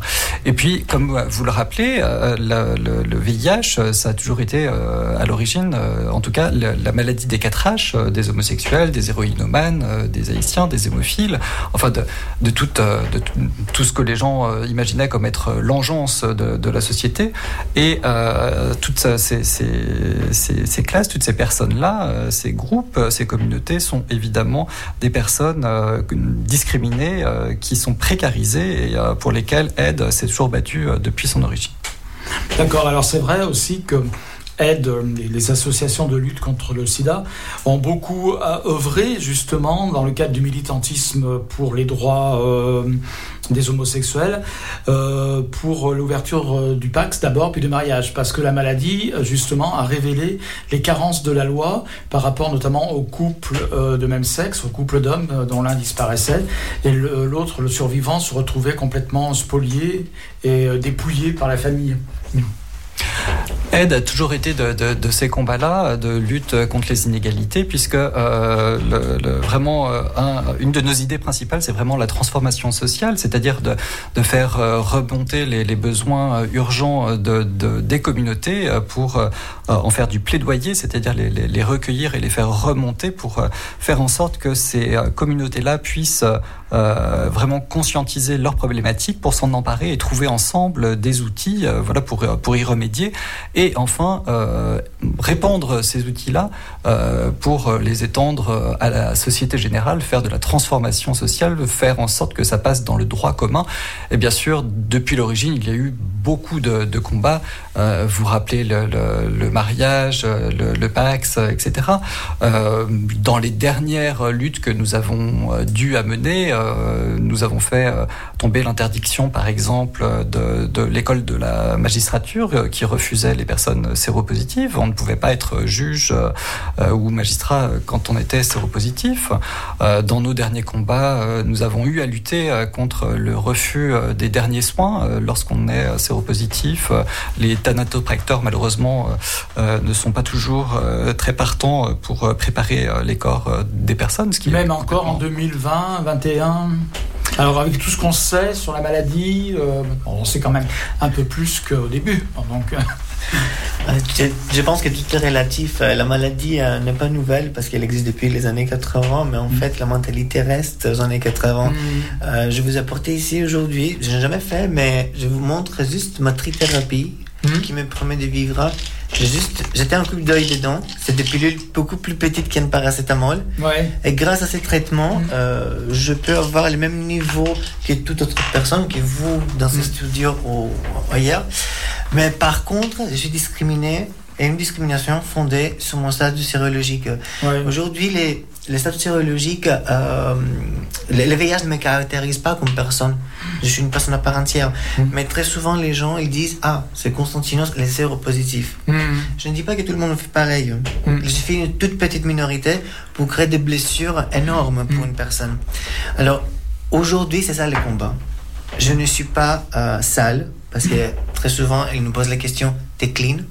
Je me lave tous les jours. Hein. J'utilise vraiment des bons savons. Hein. Mm. Je ne peux pas euh, et je ne risque pas de contaminer une personne parce que je suis sous traitement. Mm-hmm. Malheureusement, pour moi personnellement, cet avis n'engage que moi-même. Je pense que tant qu'il y a plusieurs positifs, je dois être présent et dire aux gens je ne veux pas mourir. Mm-hmm. Je vais continuer à vivre, mais je vais vivre avec les VIH. Mm. Au moins pour le moment. Très souvent, dans les milieux, euh, dans les communautés, on dit aux gens, vous allez attraper le VIH d'une telle ou telle manière, et après, vous êtes séropositif. Mais on ne dit pas ce qui se passe après. Donc, la mentalité des gens reste, ah, si je deviens séropositif, je vais mourir. Ce qui n'est pas du tout le cas. Bien sûr. Il y a encore des personnes qui vivent sur des présupposés euh, antiques, je dirais alors. D'ailleurs, euh, récemment, il y a eu euh, il, y a une journée maintenant justement de lutte contre la sérophobie. Et euh, nous là, on est dans le cadre de la journée contre l'homophobie et LGBT-phobie, mais il faut savoir qu'à l'intérieur même de la communauté LGBT, il y a de la sérophobie. C'est ce que d'ailleurs Constantino, tu essayes de nous expliquer. Et euh, Ed a-t-elle un programme justement, l'association, des actions spécifiques pour lutter? Je pense que oui. Hein, je pose, me fais un peu l'avocat du diable, mais je pense que oui, pour lutter contre la sérophobie, y compris celle, tu parles par exemple des annonces, euh, par exemple, pas des annonces, mais on parle de euh, Grinder, etc. Des textes. voilà. Est-ce que tu es clean? Voilà, c'est encore un truc qui revient beaucoup et contre lequel vous, vous, êtes vent debout, quoi, Ed, parce que vous trouvez que cette question, à l'heure actuelle, et c'est vrai, ne devrait plus être posée, quoi, dans ces termes-là en tout cas. La question euh, perdure depuis euh, bien avant, mais en tout cas, il y a une date clé à retenir, c'est 1998, euh, avec le rapport Hirschel qui a amené, en fait, à, prouver que les, personnes séropositives sous traitement ne, transmettaient pas le, VIH. Le, mhm. le, traitement fait barrière à une quelconque transmission. Donc, c'est arrivé seulement 16, 17, 18, deux, ans après l'arrivée des trithérapies. Donc, ça a été très rapidement démontré mais en tout cas, cette idée a du mal à, passer euh, dans, euh, dans, la population euh, générale. Donc c'est vraiment une de nos revendications indétectable, égale, intransmissible. Mmh. Alors, il y a euh, de nouveaux outils euh, qui existent euh, pour la prévention, notamment la PrEP, qui contribue aussi à, limiter les, contaminations. mais même parmi les PrEPeurs, il y a encore des personnes qui ont du mal à franchir le cap, à, s'autoriser à avoir des, des, rapports avec des personnes séropositives, ce qui est totalement discriminant. Donc, la journée du 24 avril a été consacrée à la sérophobie, journée de, la sérophobie euh, qui euh, précède le, 17 mai pour euh, la journée contre les LGBT-phobies. et ce 17 mai prochain, nous allons donc mener une action de visibilité pour démontrer ces, ces, phobies qui existent. Nous sommes inspirés des mouvements féministes qui ont déjà mené ce type d'action simplement en renommant euh, les rues euh, d'une ville. Donc c'est ce que nous allons faire euh, le, 17 mai. Nous avons imaginé, alors les, mouvements féministes le font parce que, et à juste titre, il y a très peu de, femmes qui sont reconnues et honorées en, donnant leur, leur nom à une rue. Et nous nous sommes dit, mais au fond, les, personnes LGBT qui ont eu des parcours souvent e-, exemplaires ou militants sont rarement honorées en, laissant leur, nom à une rue. Et donc, symboliquement, nous allons renommer un certain nombre de, rues dans le centre de Lyon en donnant des, noms de personnes LGBT célèbres. D'accord, donc ça c'est pour la journée du 17 mai, hein, dans le cadre de la, lutte, euh, de, la journée de lutte contre les LGBT-phobies. Alors, un point que je voulais faire aussi avec vous, alors pour revenir justement, hein, avant de faire le petit point, mais que je voulais faire, euh, je voulais dire aussi, rappeler que la, lutte contre la sérophobie et la lutte contre l'homophobie sont évidemment très liées aussi de façon générale, parce que euh, dans les pays donc, qui ont des lois pénalisant ou discriminant la population, les populations homosexuelles, euh, il, est très difficile de traiter euh, et de, de, gérer les malades, euh, les porteurs du VIH, etc., etc. Les gens ont déjà honte, ont peur, etc. Et on sait par exemple, sans même parler des pays africains, on peut parler aussi de la, Russie, par exemple, qui est un pays où le taux enfin, de prévalence a énormément augmenté ces dernières années. Et on sait que la Russie est un pays qui est profondément, on va dire, homophobe. Il y a hum, des lois aussi homophobes, hein, interdiction de la publicité. Alors, les associations russes souvent disent, mais par exemple, nous, on peut pas faire de la prévention pour euh, lutter contre la maladie, contre le VIH, parce que ça peut être associé à la loi qui interdit de faire la promotion de l'homosexualité. Voilà, j'ai entendu ça. Alors malheureusement, euh, ces États sont souvent euh, très retors et ont euh, de, multiples façons de, déjouer les, tribunaux internationaux, etc. souvent, les accès aux, soins sont, possibles, hein. mais toute la, panoplie d'examens entourant, en tout cas, ce, traitement-là, vont être extrêmement coûteux et donc inatteignables. Donc, si le premier échelon n'est pas accessible, évidemment, on ne pourra pas avoir, en fin de compte, son traitement euh, pour, euh, pour le VIH. Il y a, euh, il faut quand même les saluer, des associations à Lyon qui accompagnent les personnes migrantes, puisque malheureusement, dans les pays où l'homosexualité est réprimée, la seule solution va être euh, de, de, quitter, de se déraciner malheureusement pour, euh, pour venir en France. Et euh, malheureusement, c'est souvent la précarité qui est à la clé également. et donc, le VIH aussi est un des, une des possibilités qui, qui, qui puisse arriver dans leur parcours. Donc, pour cela, il y a aussi l'association de MSG avec laquelle nous travaillons, qui accompagne les personnes migrantes et l'association aussi à l'émission et qui va être plutôt sur un axe de euh, au, niveau de, des papiers. Euh, et puis, il va y avoir euh, l'association ML qui, elle, va être plutôt sur un axe de santé. D'accord, très bien. Beau partenariat alors. Et hum, donc vous êtes partie prenante, on l'a bien compris, de toutes les luttes contre les discriminations, y compris LGBT-phobes, dès le début. D'où votre participation, votre action du 17 mai. Il faut savoir que euh, lorsqu'on est exclu soi-même, euh, on ne peut se permettre d'exclure autrui. Mm. C'est vraiment, euh, il faut déjà commencer par peut-être interroger nos, nos, propres communautés à l'heure actuelle où nous avons des débats sans fin sur le repli identitaire ou la non-mixité. Il faut rappeler qu'il y a euh, déjà des combats au niveau de la sérophobie euh, qui euh, préexistent dans, nos communautés. il y a évidemment du racisme au niveau des LGBT migrants. Il y a de la stigmatisation également avec les personnes consommateurs ou consommatrices de, produits stupéfiants qui, font, qui ont des pratiques de chemsex. Les personnes évidemment qui ont pour métier le travail du sexe, que ce soit choisi ou, subi. Donc ces, toutes ces personnes-là qui sont précarisées, il faut en prendre compte dans, dans nos communautés et les accepter, les intégrer euh, pour que tous ensemble on puisse euh, être euh, unis et solidaires pour, pour avancer dans nos luttes. Et de par sa fonction, je dirais, dans ses objectifs, elle aussi peut être une passerelle finalement vis-à-vis de toutes ces communautés.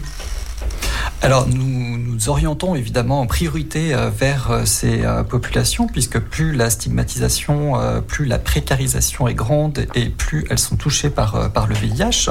Évidemment, quand on n'a pas de, de, papier ou pas de logement, la priorité ne va pas être la santé sexuelle. Lorsqu'on est précarisé, qu'on travaille dans une camionnette, qu'on a un certain nombre de clients lorsqu'on est travailleur du sexe, ça va être compliqué de, prendre soin de, soi euh, régulièrement. Lorsqu'on est euh, consommateur de, produits et dans une euh, forte addiction de, consommation, ça va être également compliqué. Donc nous orientons vers, vers ces publics-là. Bien sûr, au niveau des personnes vivant avec le VIH, nous ne les oublions pas et nous les accompagnons régulièrement. Il y a encore des, tas de, freins régulièrement euh, j'ai des appels concernant euh, l'accès euh, notamment aux, prêts bancaires qui, qui reste encore un, gros et un lourd handicap puisque il y a des, des surcotes pour les, les, primes de, pour les assurances de prêt pardon qui, qui sont au double. Si vous voulez emprunter 250 000 euros sur, sur 20 ans vous aurez une surcote qui représente 25 000 euros. Donc c'est compliqué. Alors ça c'est dans le, dans le cas où une personne en plus gagne bien sa vie ou si elle est en couple, etc. Mais lorsque euh, deux personnes en couple euh, sont euh, toutes les deux séropositives et ont des revenus modestes, ça peut tout de suite s'avérer très compliqué et doivent malheureusement renoncer à leur possibilité d'achat. Alors, le point que je voulais faire avec vous, c'était par rapport donc, à la crise sanitaire que nous connaissons, le Covid. Est-ce que ça a une incidence sur, sur votre travail, sur la santé des personnes concernées par le VIH, euh, sur la prévalence, etc., etc. Comme toutes les crises sanitaires, euh, malheureusement, le, Covid a été un révélateur euh, des inégalités euh, préexistantes au même titre que, le VIH l'a été dans les années 80. Alors, Ed a été un peu vexé d'avoir été oublié dans, la crise du Covid quand il y a eu des déclarations comme quoi nous avions affaire à la première pandémie mondiale. Enfin, c'était un peu oublié que nous en avions une sur les bras depuis plus d'une trentaine d'années et on a un peu oublié de tirer les, leçons euh, du, VIH avec le Covid, à savoir euh, d'impliquer les, communautés et de, se soucier des, plus euh, précaires et exposés pour ensemble co-construire des outils. Et au fond, il y a ce que vous me dites, ce que vous êtes en train de dire me surprend peu, malheureusement. Est-ce qu'il n'y a pas encore justement cette idée que le, VIH concerne une catégorie de personnes, finalement? Le Covid concerne tout le monde. Tout le monde peut euh, attraper le Covid, le VIH. Bon, finalement, c'est la maladie des homos. Ça reste encore ça un petit peu quand même. Je pense que c'est un peu lié à ça tout de même. Alors, deux choses. Je pense, hein. après vous allez me dire votre avis, évidemment. Le Covid a été un révélateur euh, des inégalités parce que euh, lorsque, par exemple, vous n'avez pas de, logement, euh, expliquez-moi comment vous faites à l'heure du couvre-feu pour rentrer chez vous que chez vous que vous ne possédez pas. lorsque vous êtes travailleur ou travailleuse du sexe, expliquez-moi comment font vos clients à la sortie du travail pour venir vous vous voir. lorsque vous êtes consommateur de produits, comment vous faites pour avoir accès à un matériel safe d'injection? euh, et euh, d'avoir euh, des, produits de, qualité pour, pour pouvoir continuer à, vivre. Donc voilà, ça a été vraiment un révélateur énorme des inégalités. Au niveau du, euh, du VIH, euh, évidemment, euh, ça peut concerner toute personne ayant une sexualité, mais quand on regarde les, les chiffres de, de l'épidémio, il y a des publics plus touchés que, d'autres, et pour les raisons notamment précitées d'inégalité. mais il faut savoir que l'épidémio bouge, et nous essayons de, coller justement aux, chiffres de la contamination pour prioriser un peu nos, publics et nos actions. Et euh, nous voyons de, plus en plus, malheureusement, les personnes migrantes de, plus en plus touchées. Et alors que euh, le VIH aurait tendance à, légèrement baisser dans les populations HSH, euh, hommes, gays, bi ou trans, qui utilisent, utilisant en tout cas la, PrEP, ça, consiste vraiment à, avoir un gros impact sur le nombre de contaminations. Et c'est à regret, Ed regrette que le Covid ait fait baisser le nombre de mises sous PrEP dans nos communautés. Euh, voilà, les, soignants étant particulièrement euh, préoccupés par la, lutte euh, contre le Covid, ça a un peu effacé et ça a contribué à invisibiliser la, lutte contre le, VIH malheureusement. Très bien. Bon, donc tout ça c'était très, ça bien dense en tout cas.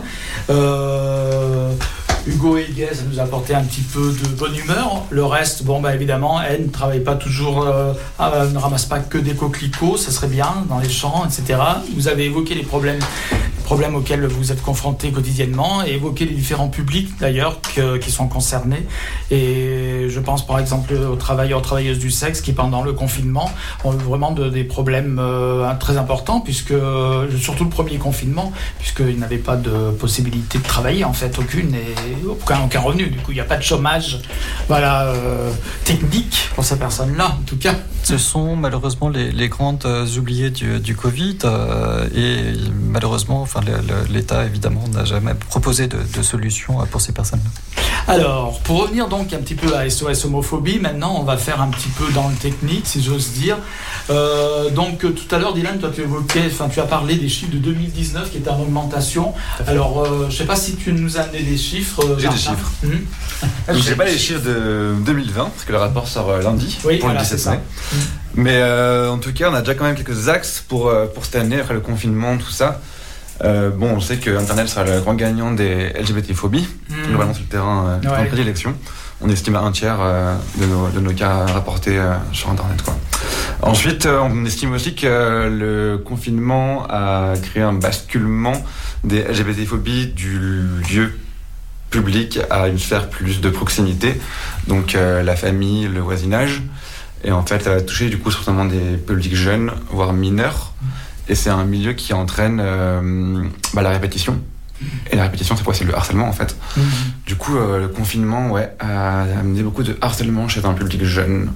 C'est la première euh, cause qu'on, je pense qu'on va tirer du rapport. En tout cas, j'ai aucun chiffre, il sort lundi. Et, vous avez eu à traiter justement des, des, sujets de plus en plus euh, dans la ligne d'écoute, etc. Euh, c'est ce qui ressort le plus. Quoi. Des personnes euh, voilà, subissant une homophobie donc familiale ou une LGBT-phobie mhm. familiale. Ça fait penser d'ailleurs aussi que les femmes, les violences faites aux femmes ont augmenté pendant le, la période de confinement aussi. Mm.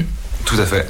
Et pour le rapport donc, de 2020, de l'année dernière, on a une augmentation de 26% par rapport à 2019. ce n'est que la deuxième année record depuis qu'on fait le rapport, depuis 1997.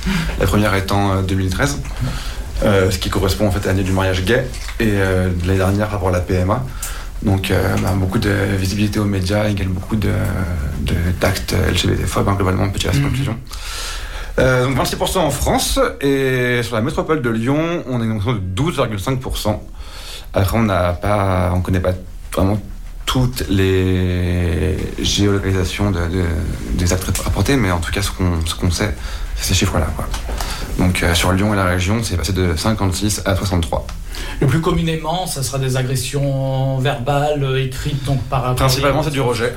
Rejet Ouais, principalement, c'est du rejet. Après, c'est des insultes. Euh, discrimination, harcèlement, menaces, agression physique, mais c'est souvent un mélange de tout ça. Quoi. Voilà. Et dans tous les milieux, je veux dire, ça peut être la famille, le travail aussi, le travail la rue, on sait. Tout à fait. Mm. Tout à fait. Les, les, les heureusement, ben, on n'a qu'un on n'a pas le sanctuaire protégé parce que même la famille peut être une source de, de rejet. Et... Oui. En fait, on est seul. Euh, la famille peut être un enfer parfois, surtout dans les périodes particulières. Enfer, ouais, complètement. ça peut être à l'école, au travail, en famille, euh, c'est partout. Quoi. Oui, parce qu'il y a plusieurs formes d'homophobie, hein, c'est sûr, hein, tu, l'as bien mm, mm, rappelé. Mm, il y a l'agophobie, bon, il y a l'agression physique, puis il y a aussi effectivement euh, l'agression, enfin, la charge mentale que peut faire supporter une personne au quotidien parfois, du fait des. tout à l'heure, je parlais de, par exemple, du fait même de se faire traiter PD tout simplement, ça peut être euh, surtout pour un, ado. le mot PD, c'est 50 euh, fois par jour euh, à l'école. Voilà. Et ceux qui l'emploient souvent, oh mais non je suis pas homophobe, c'est vrai, on a souvent, non je suis pas homophobe, PD c'est comme con, quoi, voilà, ils disent ça, mais en fait la personne qui est concernée, on, subit ça comme une violence quand même, surtout quand on est adolescent. On se dit, il y a quelque chose qui va pas là. Je suis une insulte en quelque sorte. Moi, ça me faisait cet effet quand je me suis traité de PD. Et. Donc c'est vrai que l'homophobie euh, prend des, malheureusement des contours encore très très très variables. Les pires étant évidemment euh, les pays, on l'a rappelé, euh, qui ont une loi discriminante, pénalisante, conduisant jusqu'à des peines, des peines de mort. L'État français, donc ça c'était en 2019, c'était à l'époque où je crois Marlène Schiappa était secrétaire d'État à l'égalité. Je crois que c'était ça le nom du secrétariat d'État. maintenant c'est Moreno, puis je crois que c'est devenu un ministère, mais bon, je suis plus trop sûr de ce que je dis là. En tout cas, à l'époque, c'était le secrétariat d'État à l'égalité des chances, quelque chose dans ce genre-là. Donc, dirigé, je dirais, par Marlène Schiappa, s'est engagé donc euh, à, avoir un plan d'action, un plan d'action euh, défini pour lutter contre les discriminations. Est-ce que vous êtes au courant de ça? Oui, je suppose, mais est-ce que vous savez si ça avance ou pas? Parce que c'était même un plan fixé sur plusieurs années. Ah, ça devait jusqu'en 2022, des actions qui devaient être mises en place en France pour lutter peut-être effectivement contre ce que vous nous avez dit tout à l'heure, ce que tu nous as dit Martin tout à l'heure.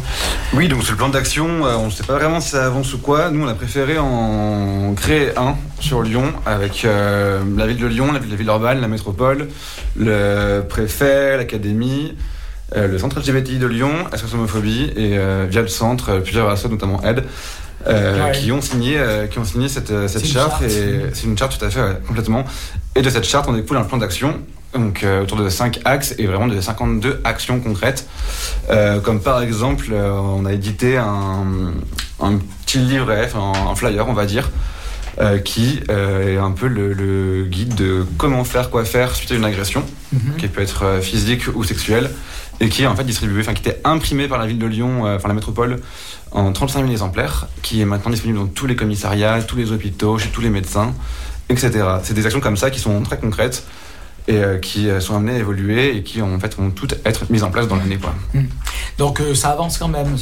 Ça, ça, avance quand même, mais c'est au niveau local et c'est parce que nous on se bouge plus que Marianne tout cas. surtout maintenant il n'est plus au secrétariat d'État. Bon maintenant il y en a, il y a une autre personne, hein, c'est mais bon. c'est vrai que la, cette charte, on en avait parlé ici aussi, on avait interrogé, enfin interviewé. donc à l'époque c'était Laurent qui était le président du centre LGBTI, uh-huh. qui avait, qui était donc un des signataires, mais aide aussi donc est signataire de cette charte comme, tu l'as rappelé, etc. Enfin, il y, a plusieurs associations. Et apparemment, ça, ça, se met en place petit à petit quand même. Vous sentez qu'il y a une volonté. Tout à fait, tout à fait. Je pense que, enfin, je ne veux pas m'avancer trop, mais avec la mairie de Lyon actuellement et la métropole, ça ne peut que continuer à avancer dans le bon sens. Euh, oui, c'est sûr. C'est pas comme si, euh, je sais pas, Laurent Wauquiez était devenu maire de Lyon, par exemple. Hein, pu avoir. Voilà, c'est pas le cas. Alors, qu'est-ce que je pourrais dire de plus à part de vous remercier d'être venu Après, il y a une chose que je voudrais savoir, parce que j'aime bien demander à mes invités s'ils ont des choses à dire qu'on aurait, dont on n'aurait pas parlé des événements annoncés, etc. Alors, on rappelle le, les, le projet de renommer les rues, ça c'est pas mal. Alors, je sais pas si vous, alors je vais faire mon, mon malin, parce que moi j'aime bien faire le malin. Est-ce que, j'espère que vous avez pensé aux personnalités locales quand même. Est-ce que, est-ce que vous avez pensé à Michel Branchu? Est-ce que vous savez qui est Michel Branchu? Un grand militant LGBT lyonnais. Ben, il est décédé maintenant, créateur d'Aris. Et euh, voilà, je dis que je pense que c'est bien aussi de, peut-être de pouvoir nommer quelques locaux. Il y en a tout de même à Lyon. Alors, Aide étant une structure très démocratique, nous, nous avons euh, essayé de, de, demander un peu à tous nos militants euh, de nous présenter des, des noms. Nous en avons, malheureusement, nous sommes limités, nous en avons retenu que, quelques-uns et nous avons essayé de représenter toutes les communautés, aussi bien euh, lesbiennes, gays que, que, trans. Alors, malheureusement, je ne crois pas qu'il y ait de. Je, je, je, crois de mémoire avoir proposé peut-être la, la, chanteuse Gribouille. Mm-hmm. je ne sais pas si elle a été retenue. En tout cas, pour, pour conclure, euh, moi j'avais pensé à un nom euh, qui me tient à cœur et que j'aimerais euh, ici citer, c'est celui de Daniel Cordier, compagnon de, la Libération, qui nous a malheureusement quittés en, novembre 2020 et qui a milité pour les droits LGBT. Et j'aimerais du coup le, citer pour, pour conclure, parce qu'il disait euh, que la liberté pour laquelle il s'est battu, c'est aussi euh, celle de faire ce qu'on veut avec son corps et avec son sexe. Donc je ne sais pas s'il nous entend ce soir, mais j'aimerais avoir une pensée pour lui. De là où il est, peut-être. Ben, en tout cas, euh, merci d'être venu. Je, suis très long à conclure, hein. donc je commence à saluer les invités. Après, il y a encore 10 minutes d'émission, je vous rassure. je voulais simplement rappeler, puisqu'on est toujours dans, ce, on est dans cette, cette émission spéciale, lutte contre les l'homophobie, on peut parler aussi de la lesbophobie, puisque, mais ça, j'en ai parlé l'année dernière, l'année dernière, la semaine dernière, donc je ne vais pas revenir longuement là-dessus. Puis il se trouve que la, semaine prochaine, on va avoir l'émission des filles animée par Maria Ventura, qui vont revenir longuement dessus, d'autant plus qu'elles vont avoir des personnes qui ont vécu euh, ce dont je vais parler maintenant, dont vous avez peut-être entendu parler d'ailleurs aussi, ça s'est passé à Lyon le 26 avril, c'était la journée de la visibilité euh, des femmes, des lesbiennes, voilà, euh, qui méritent bien cette journée parce qu'effectivement elles sont parfois un peu dissoutes dans l'ensemble et on les oublie un petit peu. Et hum, le 24 avril à Lyon, comme dans d'autres villes de France, avait lieu donc des manifestations. À Lyon, elles étaient 300 organisées par, une, par un collectif lesbien et que s'est-il passé Peut-être l'avez-vous su, mais elles ont été attaquées. Elles ont été agressées physiquement. Enfin, du moins, il y a une tentative d'agression physique par des. Alors là, euh, on va dire de bons blancs, bien de chez nous, euh, associés aux groupes, identitaires qu'on connaît bien, euh, etc. À Lyon, malheureusement. ils se sont réunis quais de à un moment donné. Donc, c'est une action qui a été préméditée, annoncée sur les réseaux sociaux. Ils, voulaient, en gros, attaquer les bonnes femmes, quoi. Hein, les, bonnes femmes. Je me comprends, c'est sympathique quand je dis ça dire c'était des gros machos qui voulaient attaquer des bonnes femmes et des gouines qui plus est, voilà, qui réclamaient des droits pour les femmes, euh, pour les lesbiennes, la PMA, etc. Donc cette bande de, mecs euh, bien couillus, hein, comme on les aime bien, sont armés de barres de fer et de, panneaux de signalisation. Ils ont dû arracher, j'en sais rien, vous avez pris sur des chantiers, mais vraiment avec la volonté d'agresser physiquement et on va dire merci aux forces de l'ordre. Hein. On peut quand même de temps en temps leur dire euh, bien merci quand vous faites votre devoir, quand vous faites votre travail, parce que euh, grâce à eux, ils ont fait un cordon sanitaire qui a protégé les filles, les manifestantes, qui étaient donc 300. Euh, et puis donc cette bande de, fachos, hein. c'est comme ça que dans leur communiqué d'ailleurs le collectif organisateur lesbiennes contre le patriarcat les qualifie, mais je pense que c'est une bonne qualification, eux-mêmes se définissant comme identitaires. Hein. voilà, on connaît, on connaît les, pour dire que là, c'est aussi, euh, euh, hein, c'est aussi une attaque homophobe, lesbophobe, perpétrée à Lyon, donc euh, organisée, donc on est à l'abri de rien du tout. Voilà. Et la rue n'est pas encore safe, je dirais, pour les LGBT. Complètement. Et suite à, cet événement, justement, il y a un truc super cool, c'est que la mairie du 5e, qui est le, fief de, ces gens-là, on le sait, euh, organise euh, juste après la, marche des fiertés, donc euh, mi-juin là, la semaine des fiertés du 5e arrondissement. Mmh. Donc il va y avoir plein d'événements, plein on a tous, enfin, nous on propose en tout cas plein d'événements pour, pour cette semaine-là. Et donc ça va être un, tout nouveau, c'est la première fois qu'on fait ça. Oui, c'est très intéressant ce que tu dis, parce que j'en ai parlé aussi la semaine dernière, et euh, la mairie de Lyon, la mairie du 5e, euh, donc, a lancé un appel d'ailleurs aux mhm, associations mhm. Euh, pour leur demander de faire des propositions pour cette, pour cette semaine. on s'est réunis samedi, on et a, vous avez répondu présent, on va, on là, ouais. Voilà. Et, effectivement symbolique, puisque le cinquième. Exactement, c'est super symbolique, ouais. C'est euh, considéré comme le lieu, le, bastion, le fief de ces associations, enfin, comment dire, de ces associations de malfaiteurs, de ces fascistes, des groupes identitaires, tout ce qu'on voudra. Bref, que, que pourrais-je dire encore à part vous saluer une nouvelle fois? Ah, Constantino, je voudrais revenir à vous, parce qu'à toi, c'est dommage, parce que si j'avais su que tu étais là, je me serais fait un grec. Parce que moi, quand j'ai un grec, j'adore parler de la Grèce. Parce que j'adore la Grèce, je suis allé quelques fois. Et, mais je parle pas un mot de grec. Hein. Quand je suis en Grèce, je parle qu'en anglais. Et puis surtout, la Grèce, qu'est-ce que ça évoque pour nous? Arcadie, les pâtres, les bergers, etc.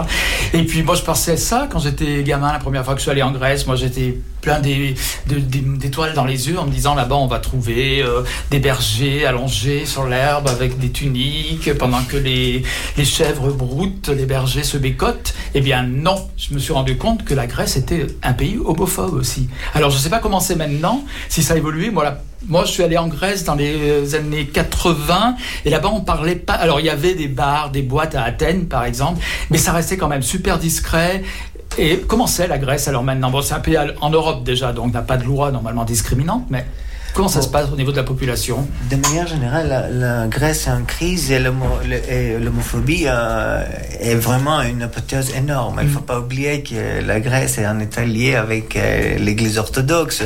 On sait très bien ce qui se passe à l'Église, je suis parfaitement d'accord avec vous, euh, mais malheureusement, c'est l'Église qui, qui, règne. Donc, on sait tous qu'il existe des bars, désormais il existe même un quartier entier avec des bars gays de saunas, de, de- des restaurants. et C'est vraiment énorme.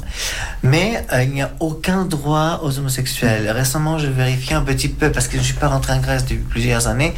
Donc, je voudrais me renseigner un petit peu. Euh, les Pax n'est pas autorisé, les mariages non plus, bien Ouais. évidemment. Euh, c'est une hypocrisie totale qui persiste. Maintenant, nous avons malheureusement la droite qui règne. Voilà. Donc, euh, je pense que le processus en est va être difficile. Mm. Mais euh, de ce que nous avons compris, avant nous avons eu euh, l'extrême gauche au pouvoir qui avait permis de, de mettre en place au moins les Pax, mais finalement non. L'Église euh, a D'accord. un grand... un- C'est-à-dire ce n'est pas passé au Parlement, Rien. la loi, euh, la Et loi n'a même pas été proposée. D'accord. Hmm. été proposé. D'accord, il y a quand même des partis, on va dire de gauche, donc en général c'est comme ça que ça se passe, Ah oui. qui euh, euh, essaient de faire avancer les droits des homosexuels. euh, Exactement. Tu, tu sais, le plus ironique, c'est que tu as le Parlement euh, Mhm. grec, et juste à côté, il y a un grand jardin qui est un cruising area pour euh, les gays. hmm, D'accord. Hmm. Donc on sait tous vraiment ce qui se passe, mais non, il n'y a aucune proposition de loi. Enfin, moi, je sais qu'à Athènes, à l'époque où j'avais été, donc pour la première fois, il y avait quand même déjà une vie gay très active. Et il y avait aussi beaucoup de lieux de rencontres publiques, etc. Quand même, euh, c'était très assez animé euh, de ce côté-là. Mais euh, c'est vrai qu'on sentait quand même, euh, les Grecs le disaient, les homos disaient, il y a une forte hostilité vis-à-vis de l'homosexualité en Grèce. Bon, c'était il y a longtemps. On sait aussi que la Grèce, bon, il y a la religion, c'est aussi un pays patriarcal, hein, plutôt, voilà, Ouais. hein, comme la France d'ailleurs. Et hum, voilà, je voulais juste savoir si maintenant, encore aujourd'hui, par exemple, alors peut-être que tu as quitté la Grèce depuis longtemps, tu ne sais pas trop, mais maintenant, est-ce qu'il est, il est facile de se promener, d'être pas de se promener, mais je veux dire d'être visible, plus facile d'être visible en tant que gay, lesbienne, LGBT en général, qu'auparavant, à ton avis? On, est, on, on, a gagné en visibilité. La question, ça ne pose même pas. Et je regarde plusieurs séries grecques où il y a vraiment un couple gay ou des lesbiennes. Donc la mentalité change. Mais en fait, elle change très lentement. D'accord. Hmm. Mais ici aussi, hein, finalement, on se regarde bien. Parce que pour voir des gays ou des lesbiennes, des représentations LGBT dans les séries françaises, il a fallu attendre très, très, très longtemps. Il n'y a pas de souci. hein. Et puis, euh, hein, quand on voit ce qui se passe, par exemple, dans les rues de Lyon, où 300 filles se font attaquer par une bande de fachos, bon, on peut dire que c'est pas non plus très facile à vivre. Mais c'est vrai que pour nous, la Grèce a toujours ce côté idyllique pour les homosexuels, euh, n'est-ce pas? C'est la moussaka qui provoque. c'est la moussaka, voilà. Tout à fait. Mais bon, hein, on n'est plus euh, au temps de Socrate, donc évidemment, les temps ont changé depuis. L'Église, effectivement, orthodoxe est, intervenue. On peut dire quand même que l'homophobie, la religion, c'est souvent très lié. C'est ce que tu que disais. Bon, on parlait de, des, jeunes de quartier, mais la religion catholique Ah, aussi. complètement. Toutes Voilà. les religions, Mm. principalement. On a rappelé le Vatican hein, euh, tout à l'heure, on en parlait. Et euh, alors le pape a eu une position assez ouverte, c'est vrai, mais ensuite la congrégation de la foi, qui est le gardien de la foi, n'est-ce pas, euh, ont décidé, euh, c'est tous des vieux bonhommes en robe hein, avec des bijoux à tous les doigts, et euh, du coup euh, ils ont décidé que non, on pouvait pas bénir les homosexuels, c'était pas possible, on ne pouvait pas bénir les unions homosexuelles. Et en Allemagne, d'ailleurs, il y a un mouvement de protestation actuellement de l'Église catholique, donc plutôt dans le sud de l'Allemagne, puisque c'est surtout le sud de l'Allemagne qui est concerné par l'Église catholique, qui, par enfin, non, pas par provocation, c'est pas le bon mot, par rébellion, euh, organise des, unions, des bénédictions officielles dans les églises. Euh, ce sont des prêtres catholiques. hein, voilà. Je voulais dire aussi qu'il y a des prêtres qui sont tout à fait ouverts, hein, ça je veux le dire, euh, pas seulement dans le sens auquel on peut penser, hein, ils sont ouverts, et honnêtes et sérieux. C'est des imams Voilà. qui, sont, qui sont à haute. Voilà, exactement. On a reçu d'ailleurs ici un imam gay à l'émission qui maintenant est à Marseille. Donc voilà, il y a plus- plusieurs, plusieurs écoles, on dira, plusieurs façons d'aborder les choses. Mais c'est vrai qu'au niveau des institutions, c'est très long à se décanter. Quoi. Après, ce ne sont que des démarches personnelles.